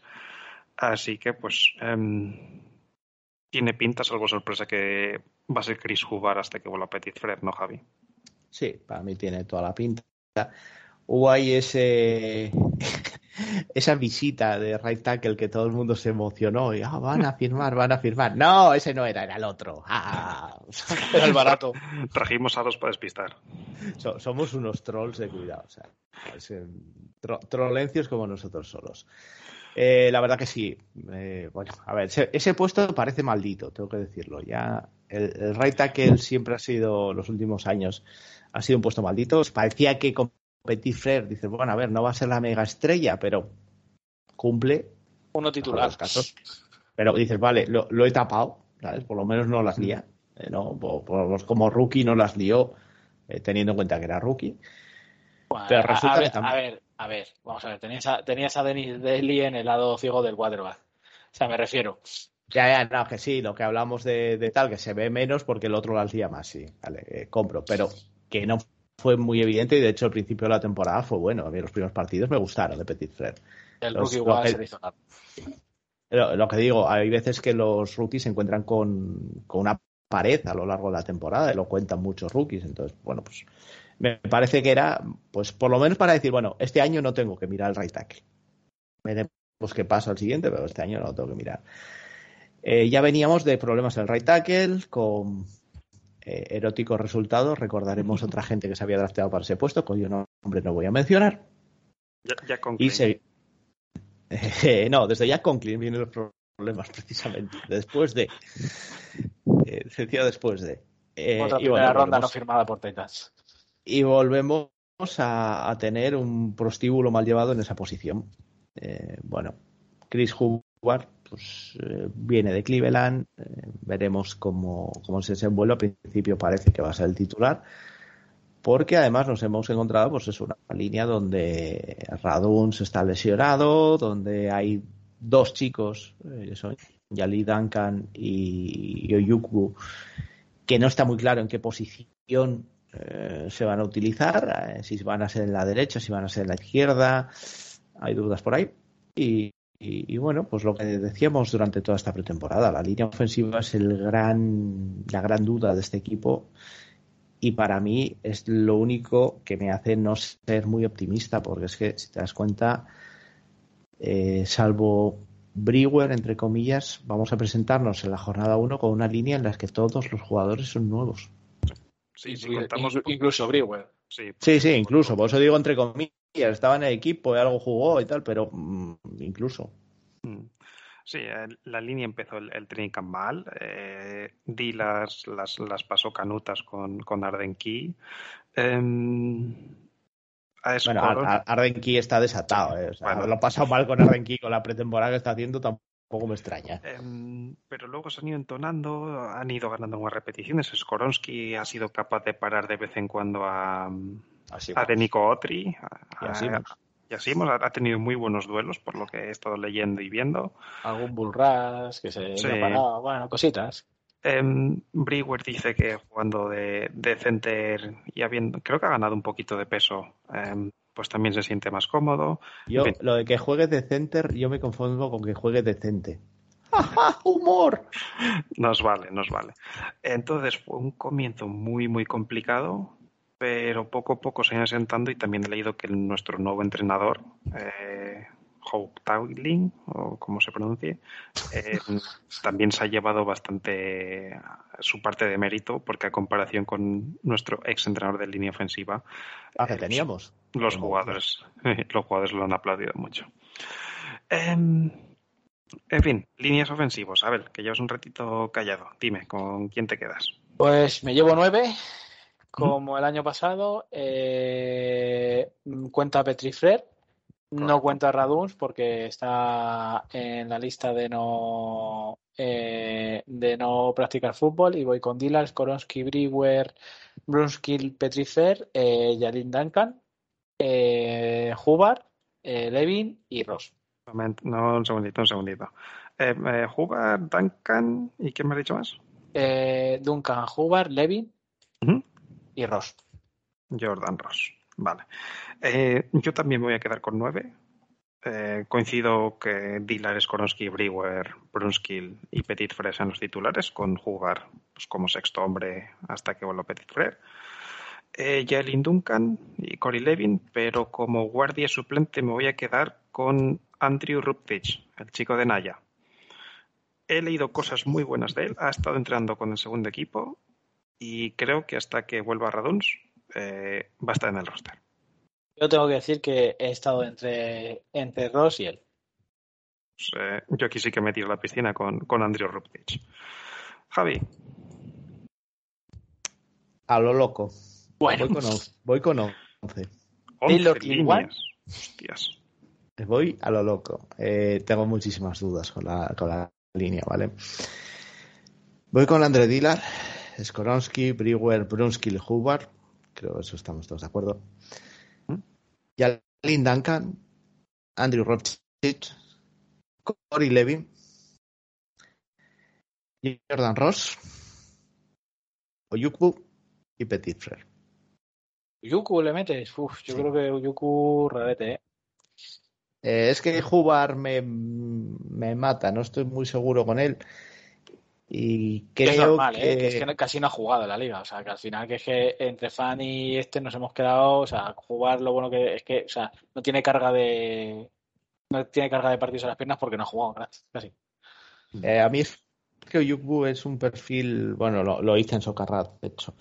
Eh, es un perfil que me gusta mucho. Eh, de, de hecho, de todo lo que hay, de todo lo que meto, volviendo Raduns, obviamente O Rose, o Ross, perdón, se van fuera. Y tengo la sensación de que Hubbard no va a acabar la temporada estando en el roster de Titans. Bueno, firma por el mínimo de veterano. De hecho, si firmas a alguien eh, con esa experiencia, te hacen descuento en el salary cap, porque son Mm. jugadores ya, pues, que en teoría, no por estas medias que se hacen ya podrían estar fuera de la liga, para hacerles un guiño para que sigan dentro del, del negocio. Eh, pero sí puede ser perfectamente porque tiene poquito garantizado. O sea que va. Vamos con la Em, defensa, que aquí vamos tengo a hacer tengo que rápidos, decir- me parece. Tengo que decir, eh, hemos coincidido 26 jugadores en ataque y tendremos por tanto 24 en defensa los tres. O sea que han bailado un par de nombres, pero Salvo que el Lone Snapper sea un, un receptor o. sí, bueno. En fin, em, vamos con la defensa. Jeffery Simmons, que sigue lo suyo. Jeffery Simmons. Em, Teair Tart, que ha estado intentando ser un poquito más eh, polifacético esta pretemporada. eh, ha querido ganar movimientos de parras, no dedicarse solo a ser el agujero negro que, que ha sido hasta ahora parando la carrera. Y em, Han- Es que no, bueno, no enti- no entiendo eso. O sea, sinceramente te lo digo. O sea, a ver, al final es que no, o sea, Titans no necesita, no necesita parras, o sea, el interior de la línea. O sea, ya tienes a a Simmons, ya tienes a Otri, eh, o sea, no o sea, lo que necesito es que pares la carrera, no que entres al ras, tío. Bueno, pero es lo que hemos dicho. Eh, Bravel quiere eh, gente que pueda aportar en varias, varios aspectos del juego. Si Tar solo para la carrera, alguien que pare la carrera un poquito peor, pero entra al ras un poquito mejor, pues le va a poder ganar la, la tostada. Porque le puede sacar en más formaciones, le puede sacar en distintas situaciones del juego y puedes despistar más. Son, son formas de ver el fútbol que todas son perfectamente válidas y al final pues eh, veremos a ver cómo funcionan. A mí Tar me gustaba como era Tar, pero bueno, si no pierde nada y además gana un poco de ras, pues oye, yo no, eh, yo no lo voy a desperdiciar. Mm, No sé, Javi, tú algo de la línea o de Tar que comentar que hayas visto estos, estos días, aparte de que nuestro entrenador de línea defensiva va a ser nuestro head coach el sábado. Eh, no, no, realmente no he seguido mucho más allá de los nombres propios, Otri, Simmons. pero, perdona. ¿quién has dicho que va a ser nuestro coordinador? O sea, ¿quién va a eso? Es el entrenador de línea. Nuestro entrenador de, de línea defensiva, Sí, que eso además este año le pusimos la etiqueta de asistente del head coach, va a ser eh, head coach, propiamente dicho, eh, en el partido de pretemporada ante Bears. Lo dijo Bravel. Dice que Bravel va a estar en la banda, pero no va a hacer mucho y le va a delegar toda la responsabilidad a nuestro entrenador de línea defensiva, que ahora mismo no sé cómo se llama. Funcionario de manual. No sé qué, Williamson o algo así puede ser. Eh, sí, puede ser. A ver, que le busque por aquí si le encuentro. Em, mientras tanto, cuéntame, Abel, ¿con qué líneas defensivos te quedas? Eh, a ver, esto es como todo. ¿Qué consideras línea defensiva? Yo, por ejemplo, he metido aquí a Otri. A lo mejor vosotros lo habéis metido como, No, no, co- o- o- como linebacker. No, otro iba aquí. Vale, eh, yo he metido a Simon Start, Outry, Naquan Jones y Jarin Johnson. Simmons. Otri, Tart. A ver, Simmons, Otri, Tart. Naquan Jones y Jarin Sí. Johnson. Jalin Johnson. Vale. El entrenador de línea defensiva, por cierto, se llama Terrell Williams. ¿Ves? Sí, he empezado por W. Em, Javi, La voy a armar. ¿o te quieres esperar al final? Eh, eh, déjame al final porque la voy a armar. Vale. Coincido con en Abel con Simmons, Tar, Otri y Naquan Jones. Em, yo he metido también a Jaden Peavy. Eh, el año pasado ya estuvo. A mí era un chico en, en college que me gustaba mucho. Yo le he metido como RAS, o sea, como defensive end o sea, linebacker. Ha estado jugando de Mm. nose tackle. eh, Sí. que- quitando- quitándole los puestos, quitándole los snaps a Tart. Por eso le meto. Eh, que además es donde jugó en, en Texas A&M. Es un chico que me gusta mucho, que se ha llevado muchas alabanzas. Y a quien meto aquí. Y como está listado como defensive end, pues le meto en la línea también a TK McClendon. Eh, He, Bueno. ten- he tenido la duda si él o Caleb Murphy, pero de McClendon le- he leído más cosas. Así que meto McClendon aquí. Seis líneas. Javi. Simmons, Otri, Tart, Naquan Jones, Shaquille Brown. Hostias. Somos especialistas en encontrar talento y jugadores que aportan en la rotación en estas firmas de Undrafted. Este año no tenemos nadie, eh, salvo TJ McClellan. Mm, lo veo más como Russell, la verdad, yo, eh, como jugando más por fuera que, que con la mano en el suelo. Eh, bueno, otro de los chicos que hice para Socarrat. Eh, estuve tentado, estuve tentado, pero Shaquille Brown es parador de carrera, es, pe- es pequeñito, a diferencia de Simmons y de Tart y Naquan Jones. creo que nos da un perfil diferente para la de la línea y por eso lo meto. A ver, ahora mismo vas con dos nose tackles, ¿eh? que son Naquan Jones, que es un nose, y contar. Sí, sí, sí, voy con dos y, con Simmons, que es grande también. Y busco una cosa, es, eh, Shaquille Brown es un poquito más pequeño, más rápido, tiene buena, tiene velocidad, eh, placa bien, eh, pero estaba recuerdo cuando lo vi que estaba absolutamente por, por pulir. Creo que estos son los jugadores de los que sacamos rendimiento, véase Tart, véase Naquan Jones. Yo, yo sí te pones así a ver, eh, en teoría yo voy con tres eh, tackles, Tart, Jones y, y Pibi, pero porque creo que podemos jugar frentes pares con cuatro jugadores donde, por ejemplo, Tart y Pibi eh, puedan jugar los dos como defensive tackle. Sí, a ver, no, sí, no oscuro, pero como defensive tackle. sí, a ver, es un poco la, la idea también más que nada, o sea que lo, lo vimos el año pasado y, sobre todo también por eh, porque al final también ponemos seguramente eh, Arden Key vaya vaya eh, con una mano en el suelo. Es Ah. que como jugamos estos fronts tan raros, es muy difícil ponerlo. Entonces, Eh, Entonces, si queréis, venga. vamos con los outside linebackers. Sí, ya que lo ha mencionado Abel, Arden Key, que ha sido la sensación del Training Camp, no solo por su buen rollismo y la buena energía que ha ido transmitiendo, sino por cómo la.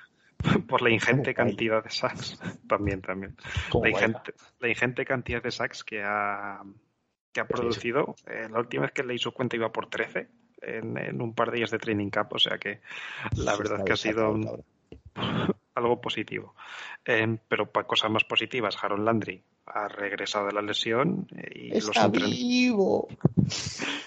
los entrenadores dicen que ni rastro de la rotura de la ACL, que parece un jugador pues, eh, que ha hecho una uh, off-season normal y esperemos que siga así, toquemos madera.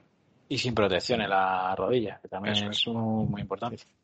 Eso es. Sí, eso sobre todo por el tema de la confianza. Es muy importante. Eso, los, los que hemos tenido problemas de rodilla, sabemos que hay veces que la confianza te mata. No, no tienes molestias, pero la falta de confianza te lleva a no rendir. Entonces, eh, eh, Eh, voy el primero, si queréis, que fui el último.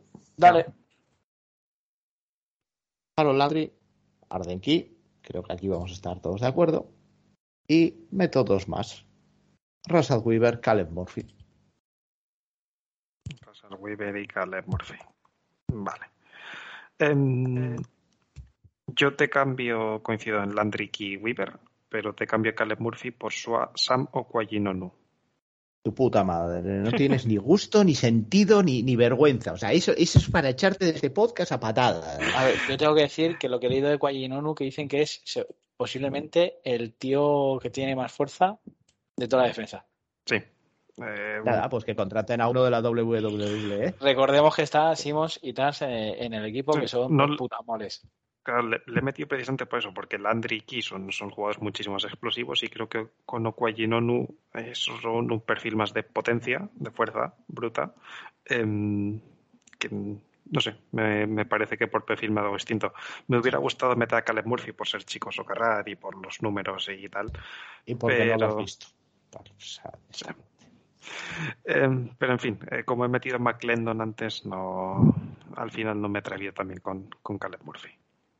Eh, yo he ido con Landry y Weaver, he ido con Pibi, porque está listado así, pero o sea, el training camp que ha hecho, o sea, eh, todos, todos los días ha, ha destacado y meto a Caleb Murphy porque eh, creo que Brayboll al principio del training camp dijo que para, o sea, que para equipos especiales que para él era un fijo porque lo hacía de puta madre. Pues ahí queda. Em, O sea, son los- pod- podría ser nuestro Adeniji de este año. Sí, es que, es que es eso, es, es eso. Esa de Niji, pero mejor. Pues pasamos al puesto de linebackers interiores. Veremos a ver cómo queda el asunto. Eh, de Aquí, momento, aquí hemos tenido sorpresa en el Sí. training camp, ¿eh? em, a- a- al Shair, el recién llegado, es quien lleva el puntito verde, el quien está cantando las jugadas en, en la defensa. O sea, le, le han pedido que se suba los pantalones y deje de mear al resto de los linebackers. O sea, les ha pasado por la izquierda a todos. Es una Mm. cosa espectacular. Recién llegado y en, en las primeras prácticas ya, eh, capitán corazón de la defensa, eh, que, que es que no es baladí. decir, tienes que conocer no solo tus asignaciones, sino las del resto de tus compañeros, cantar la jugada, dar las órdenes, los audibles y alguien que Ofrecerle lleva, hostias allá a Marco Jones. vez. eh, alguien que llega nuevo es un, un auténtico currazo, eh, no solo sobre el campo, sino también mental, de estudio y demás. Así que chapó para el Sair. Eh, y quien está jugando a su lado de pareja es Jack Gibbons. Sí, Eh, sí. Doctor Gibby, que ya el año pasado Bravo le alabó por su gran entendimiento del juego, dice que este año además ha mejorado mucho físicamente y le ha comido la tostada a Monty Rice, Javi. Sí, es ah, sorprendente. Eh, yo creo que se que encajan mejor los perfiles de, de Alsair y de Gibbons que, que el de. Monty Rice. Es un linebacker a, a la antigua, eh, más, más eh, estático, más de parador de carrera. La evolución de Monty Rice yo creo que están un poco defraudados, que esperaban que tuviera una mejor, una mejor evolución. Y sorprendente el hecho de, de decir, mira, Alsair es el linebacker 1 y la única duda es quién va a ser el 2. Y ahora mismo lo estáis jugando entre Gibbons y Monty Rice. Yo cuando dijeron eso eh, me sorprendió. Vamos, era, digo, bueno, Alsair y Rice están jugando el 1-2. No, no, o sea, Alsair ya está por delante y olvidaos. Sí, bueno, Eh, y- cosa, co- cosa que me encanta, ¿eh? me parece. Dije que el, el fichaje de Alsair me A gustaba. mí, y- el, el que me ha dado mucha pena que no se ha nombrado mucho ha sido a Chad Campbell, que el año pasado eh, brilló bastante en el training camp, eh, tuvo la lesión que se desgarró un aductor, ¿no? Una mierda de estas. Y No, pero- la verdad es que este año eh, muy poquito se ha escuchado de él. No, sorprendente. Yo digo, es la posición que más dudas me planteaba por, la, por el cambio de los jugadores con los que veníamos a, a lo que hay, que eran un poquito incógnitas, porque el Said venía de, de hacer lo que había hecho en San Francisco, que era un poquito, la verdad. Y Monty Rice me dejaba dudas, pero bueno, viendo que, que los que llegan, eh, llegan con fuerza y le han pasado por delante, pues tengo un poquito más de confianza. A ver, al, sa- al salir por Quito el año pasado, hace dos era titular, ¿eh? Porque es Vale, que, sí, sí. Ver, que sí. ha venido eh, Greenlaw, Greenshaw, no me acuerdo cómo se llama, el rookie y tal, pero, o sea, eh, este tío era Sí, sí, titular. hace dos, hace dos era titular, sí. Era titular. Entonces yo en este caso, pues ya me tiro al monte y digo que son, para mí, los inside linebackers son Alsair, Gibbons, Rice, Gifford e incluyo a Campbell también.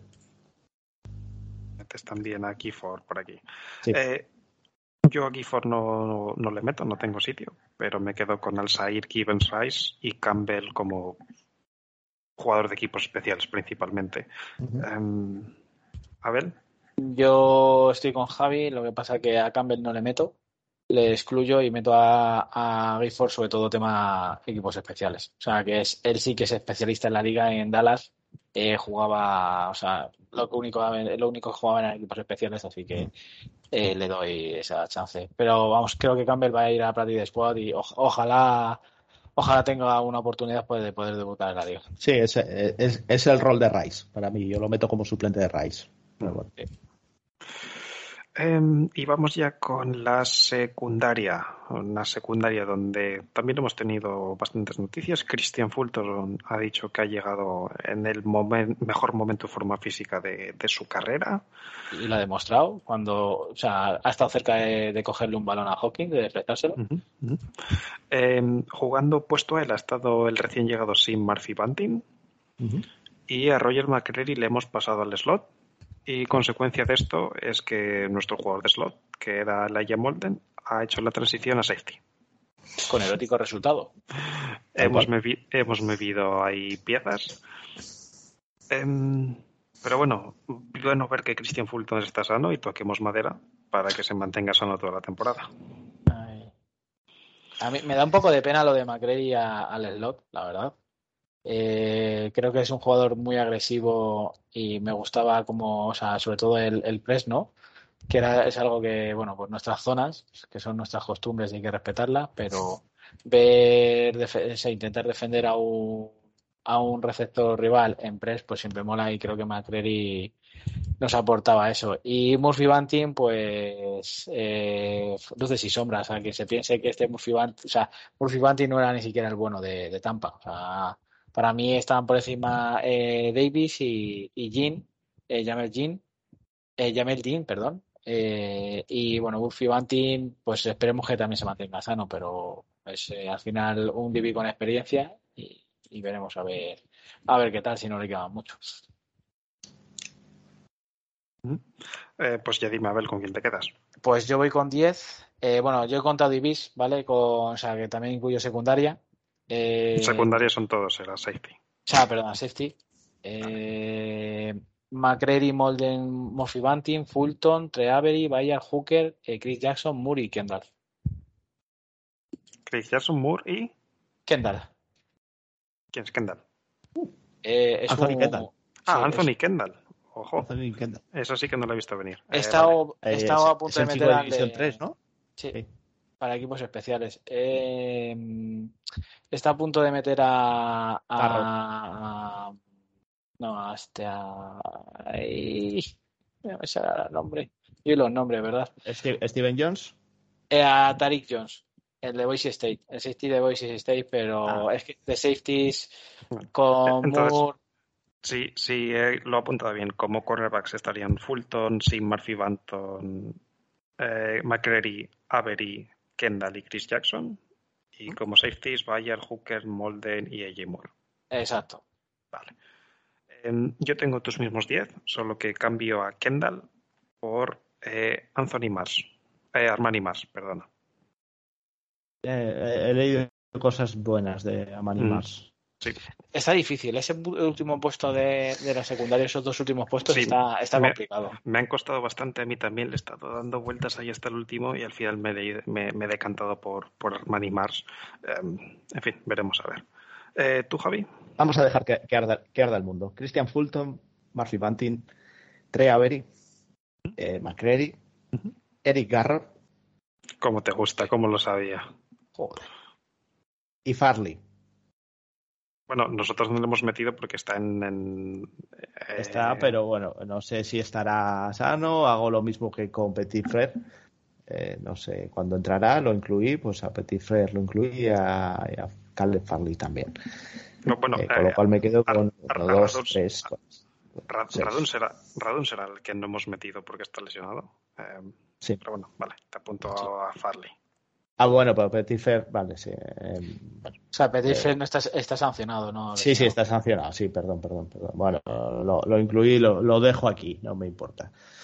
Eh, Seis. repito, Fulton, Murphy, sí, Fulton, Murphy Bunty, McCreary, eh, Farley, Avery y Garro. Garro por especialista porque es una debilidad personal. Y Septis, Bayard, Hooker, Molden, Tyreek Jones. Al final metí a Terry Jones. Sí, lo he metido. Me... Creo que la opción de poderlo poner como, como slot está ahí. Me gusta el perfil físico, es diferente a Hooker y a Bayard y a Molden. El- Es una pértiga al cabrón. O sea, es un perfil muy diferente a lo que tenemos y a mí me gusta siempre tener diferentes opciones, en especial para la secundaria, porque tienes que enfrentarte a ataques muy diferentes. Entonces, sobre todo por eso y porque a Armani Mars habla muy bien de él, pero no lo tengo visto. Lo digo abiertamente, no, no lo tengo situado. Entonces, Se acabó la aventura de Chris Jackson en la NFL. Para mí sí. No sé, seguramente estará en Practice Squad, ¿eh? porque bueno, ha, ha jugado bastante y demás, pero mm, no, para mí esta gente está por delante todos de él, sin duda. Em, y para equipos especiales, eh, Stonehouse y Cox son los únicos que tenemos como Panther y Long Snapper, así que no hay duda. Y entre esas preguntas, ante esas preguntas hemos ido todos con Caleb Sudak en el kicker. Habéis cambiado Con lo en cual ahora esta- voy a decir que voy con Wolf.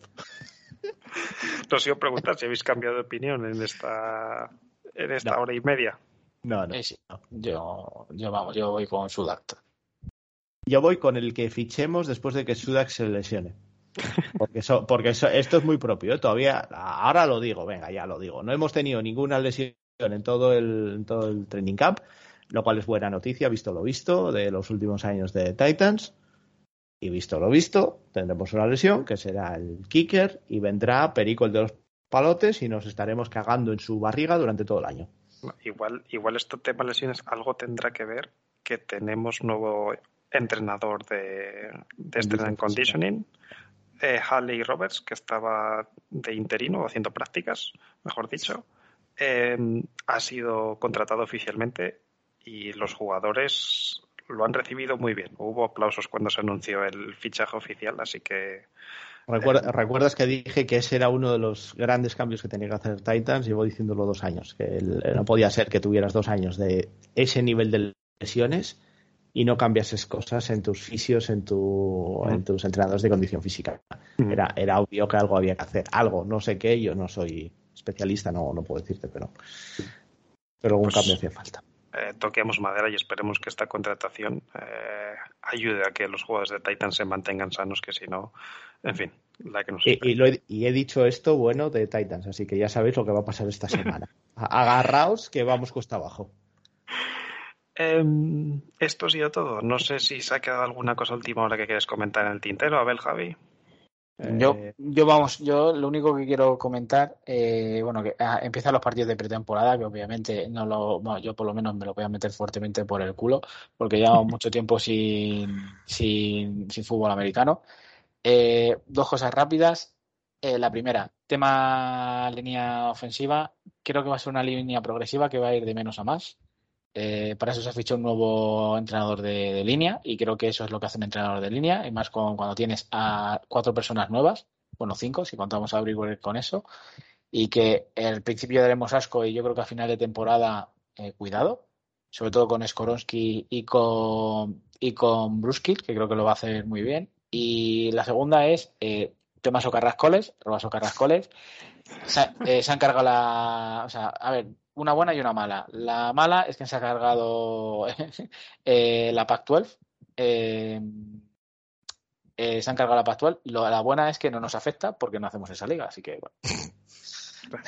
Ah, y que ESPN Plus ya no existe, o sea que ahora veremos a ver eh, cómo podemos ver los partidos porque era una suscripción que pagábamos anualmente y religiosamente y ahora veremos. Sí, sí, sí, sí, sí, sí. sí. Claro. sí, sí, no os preocupéis, no he visto un partido en ESPN Player yo de División 3 nunca. Yo tampoco. a mí no me afecta. En fin, eh, Socarrat College, que, que en- la tenemos ahí guardadito, pero que ya se van Ya dando los Excel. pasos para 2024. Sí, sí, ya, ya, ya hay listado de trabajo y de hecho ya he pasado hace poco listados, alguno con más de mil jugadores, así que Estamos en ello. eh, el fútbol vuelve, así que eh, nosotros con ello. Y nada, eh, la próxima vez que nos escuchemos será en tres semanas, el día 29 de agosto. con los cortes. Eso es, como ya ha dicho Javi por aquí, pues haremos programa especial y al igual que el año pasado grabaremos los cortes en directo con nuestras reacciones sin, sin filtros, ni edición, ni leches y que sea lo que Dios quiera. Hasta entonces, sed buenos, pasadlo bien, disfrutar de la pretemporada y nada, en tres semanitas arranca ya lo bueno. Hasta entonces, chao, chao. Un saludo chicos, aprovechar el verano, que el- los partidos de pretemporada ya están aquí, y corred y esconderle Dazón a, vuestro, a vuestra cuenta bancaria. Eh, pues nada, chicos, que un saludo a todos y bueno, vamos a dar recomendaciones subnormales del verano. Si hace calor, en las horas centrales no salgas a la calle. Coño. beer for my horses, singing whiskey for my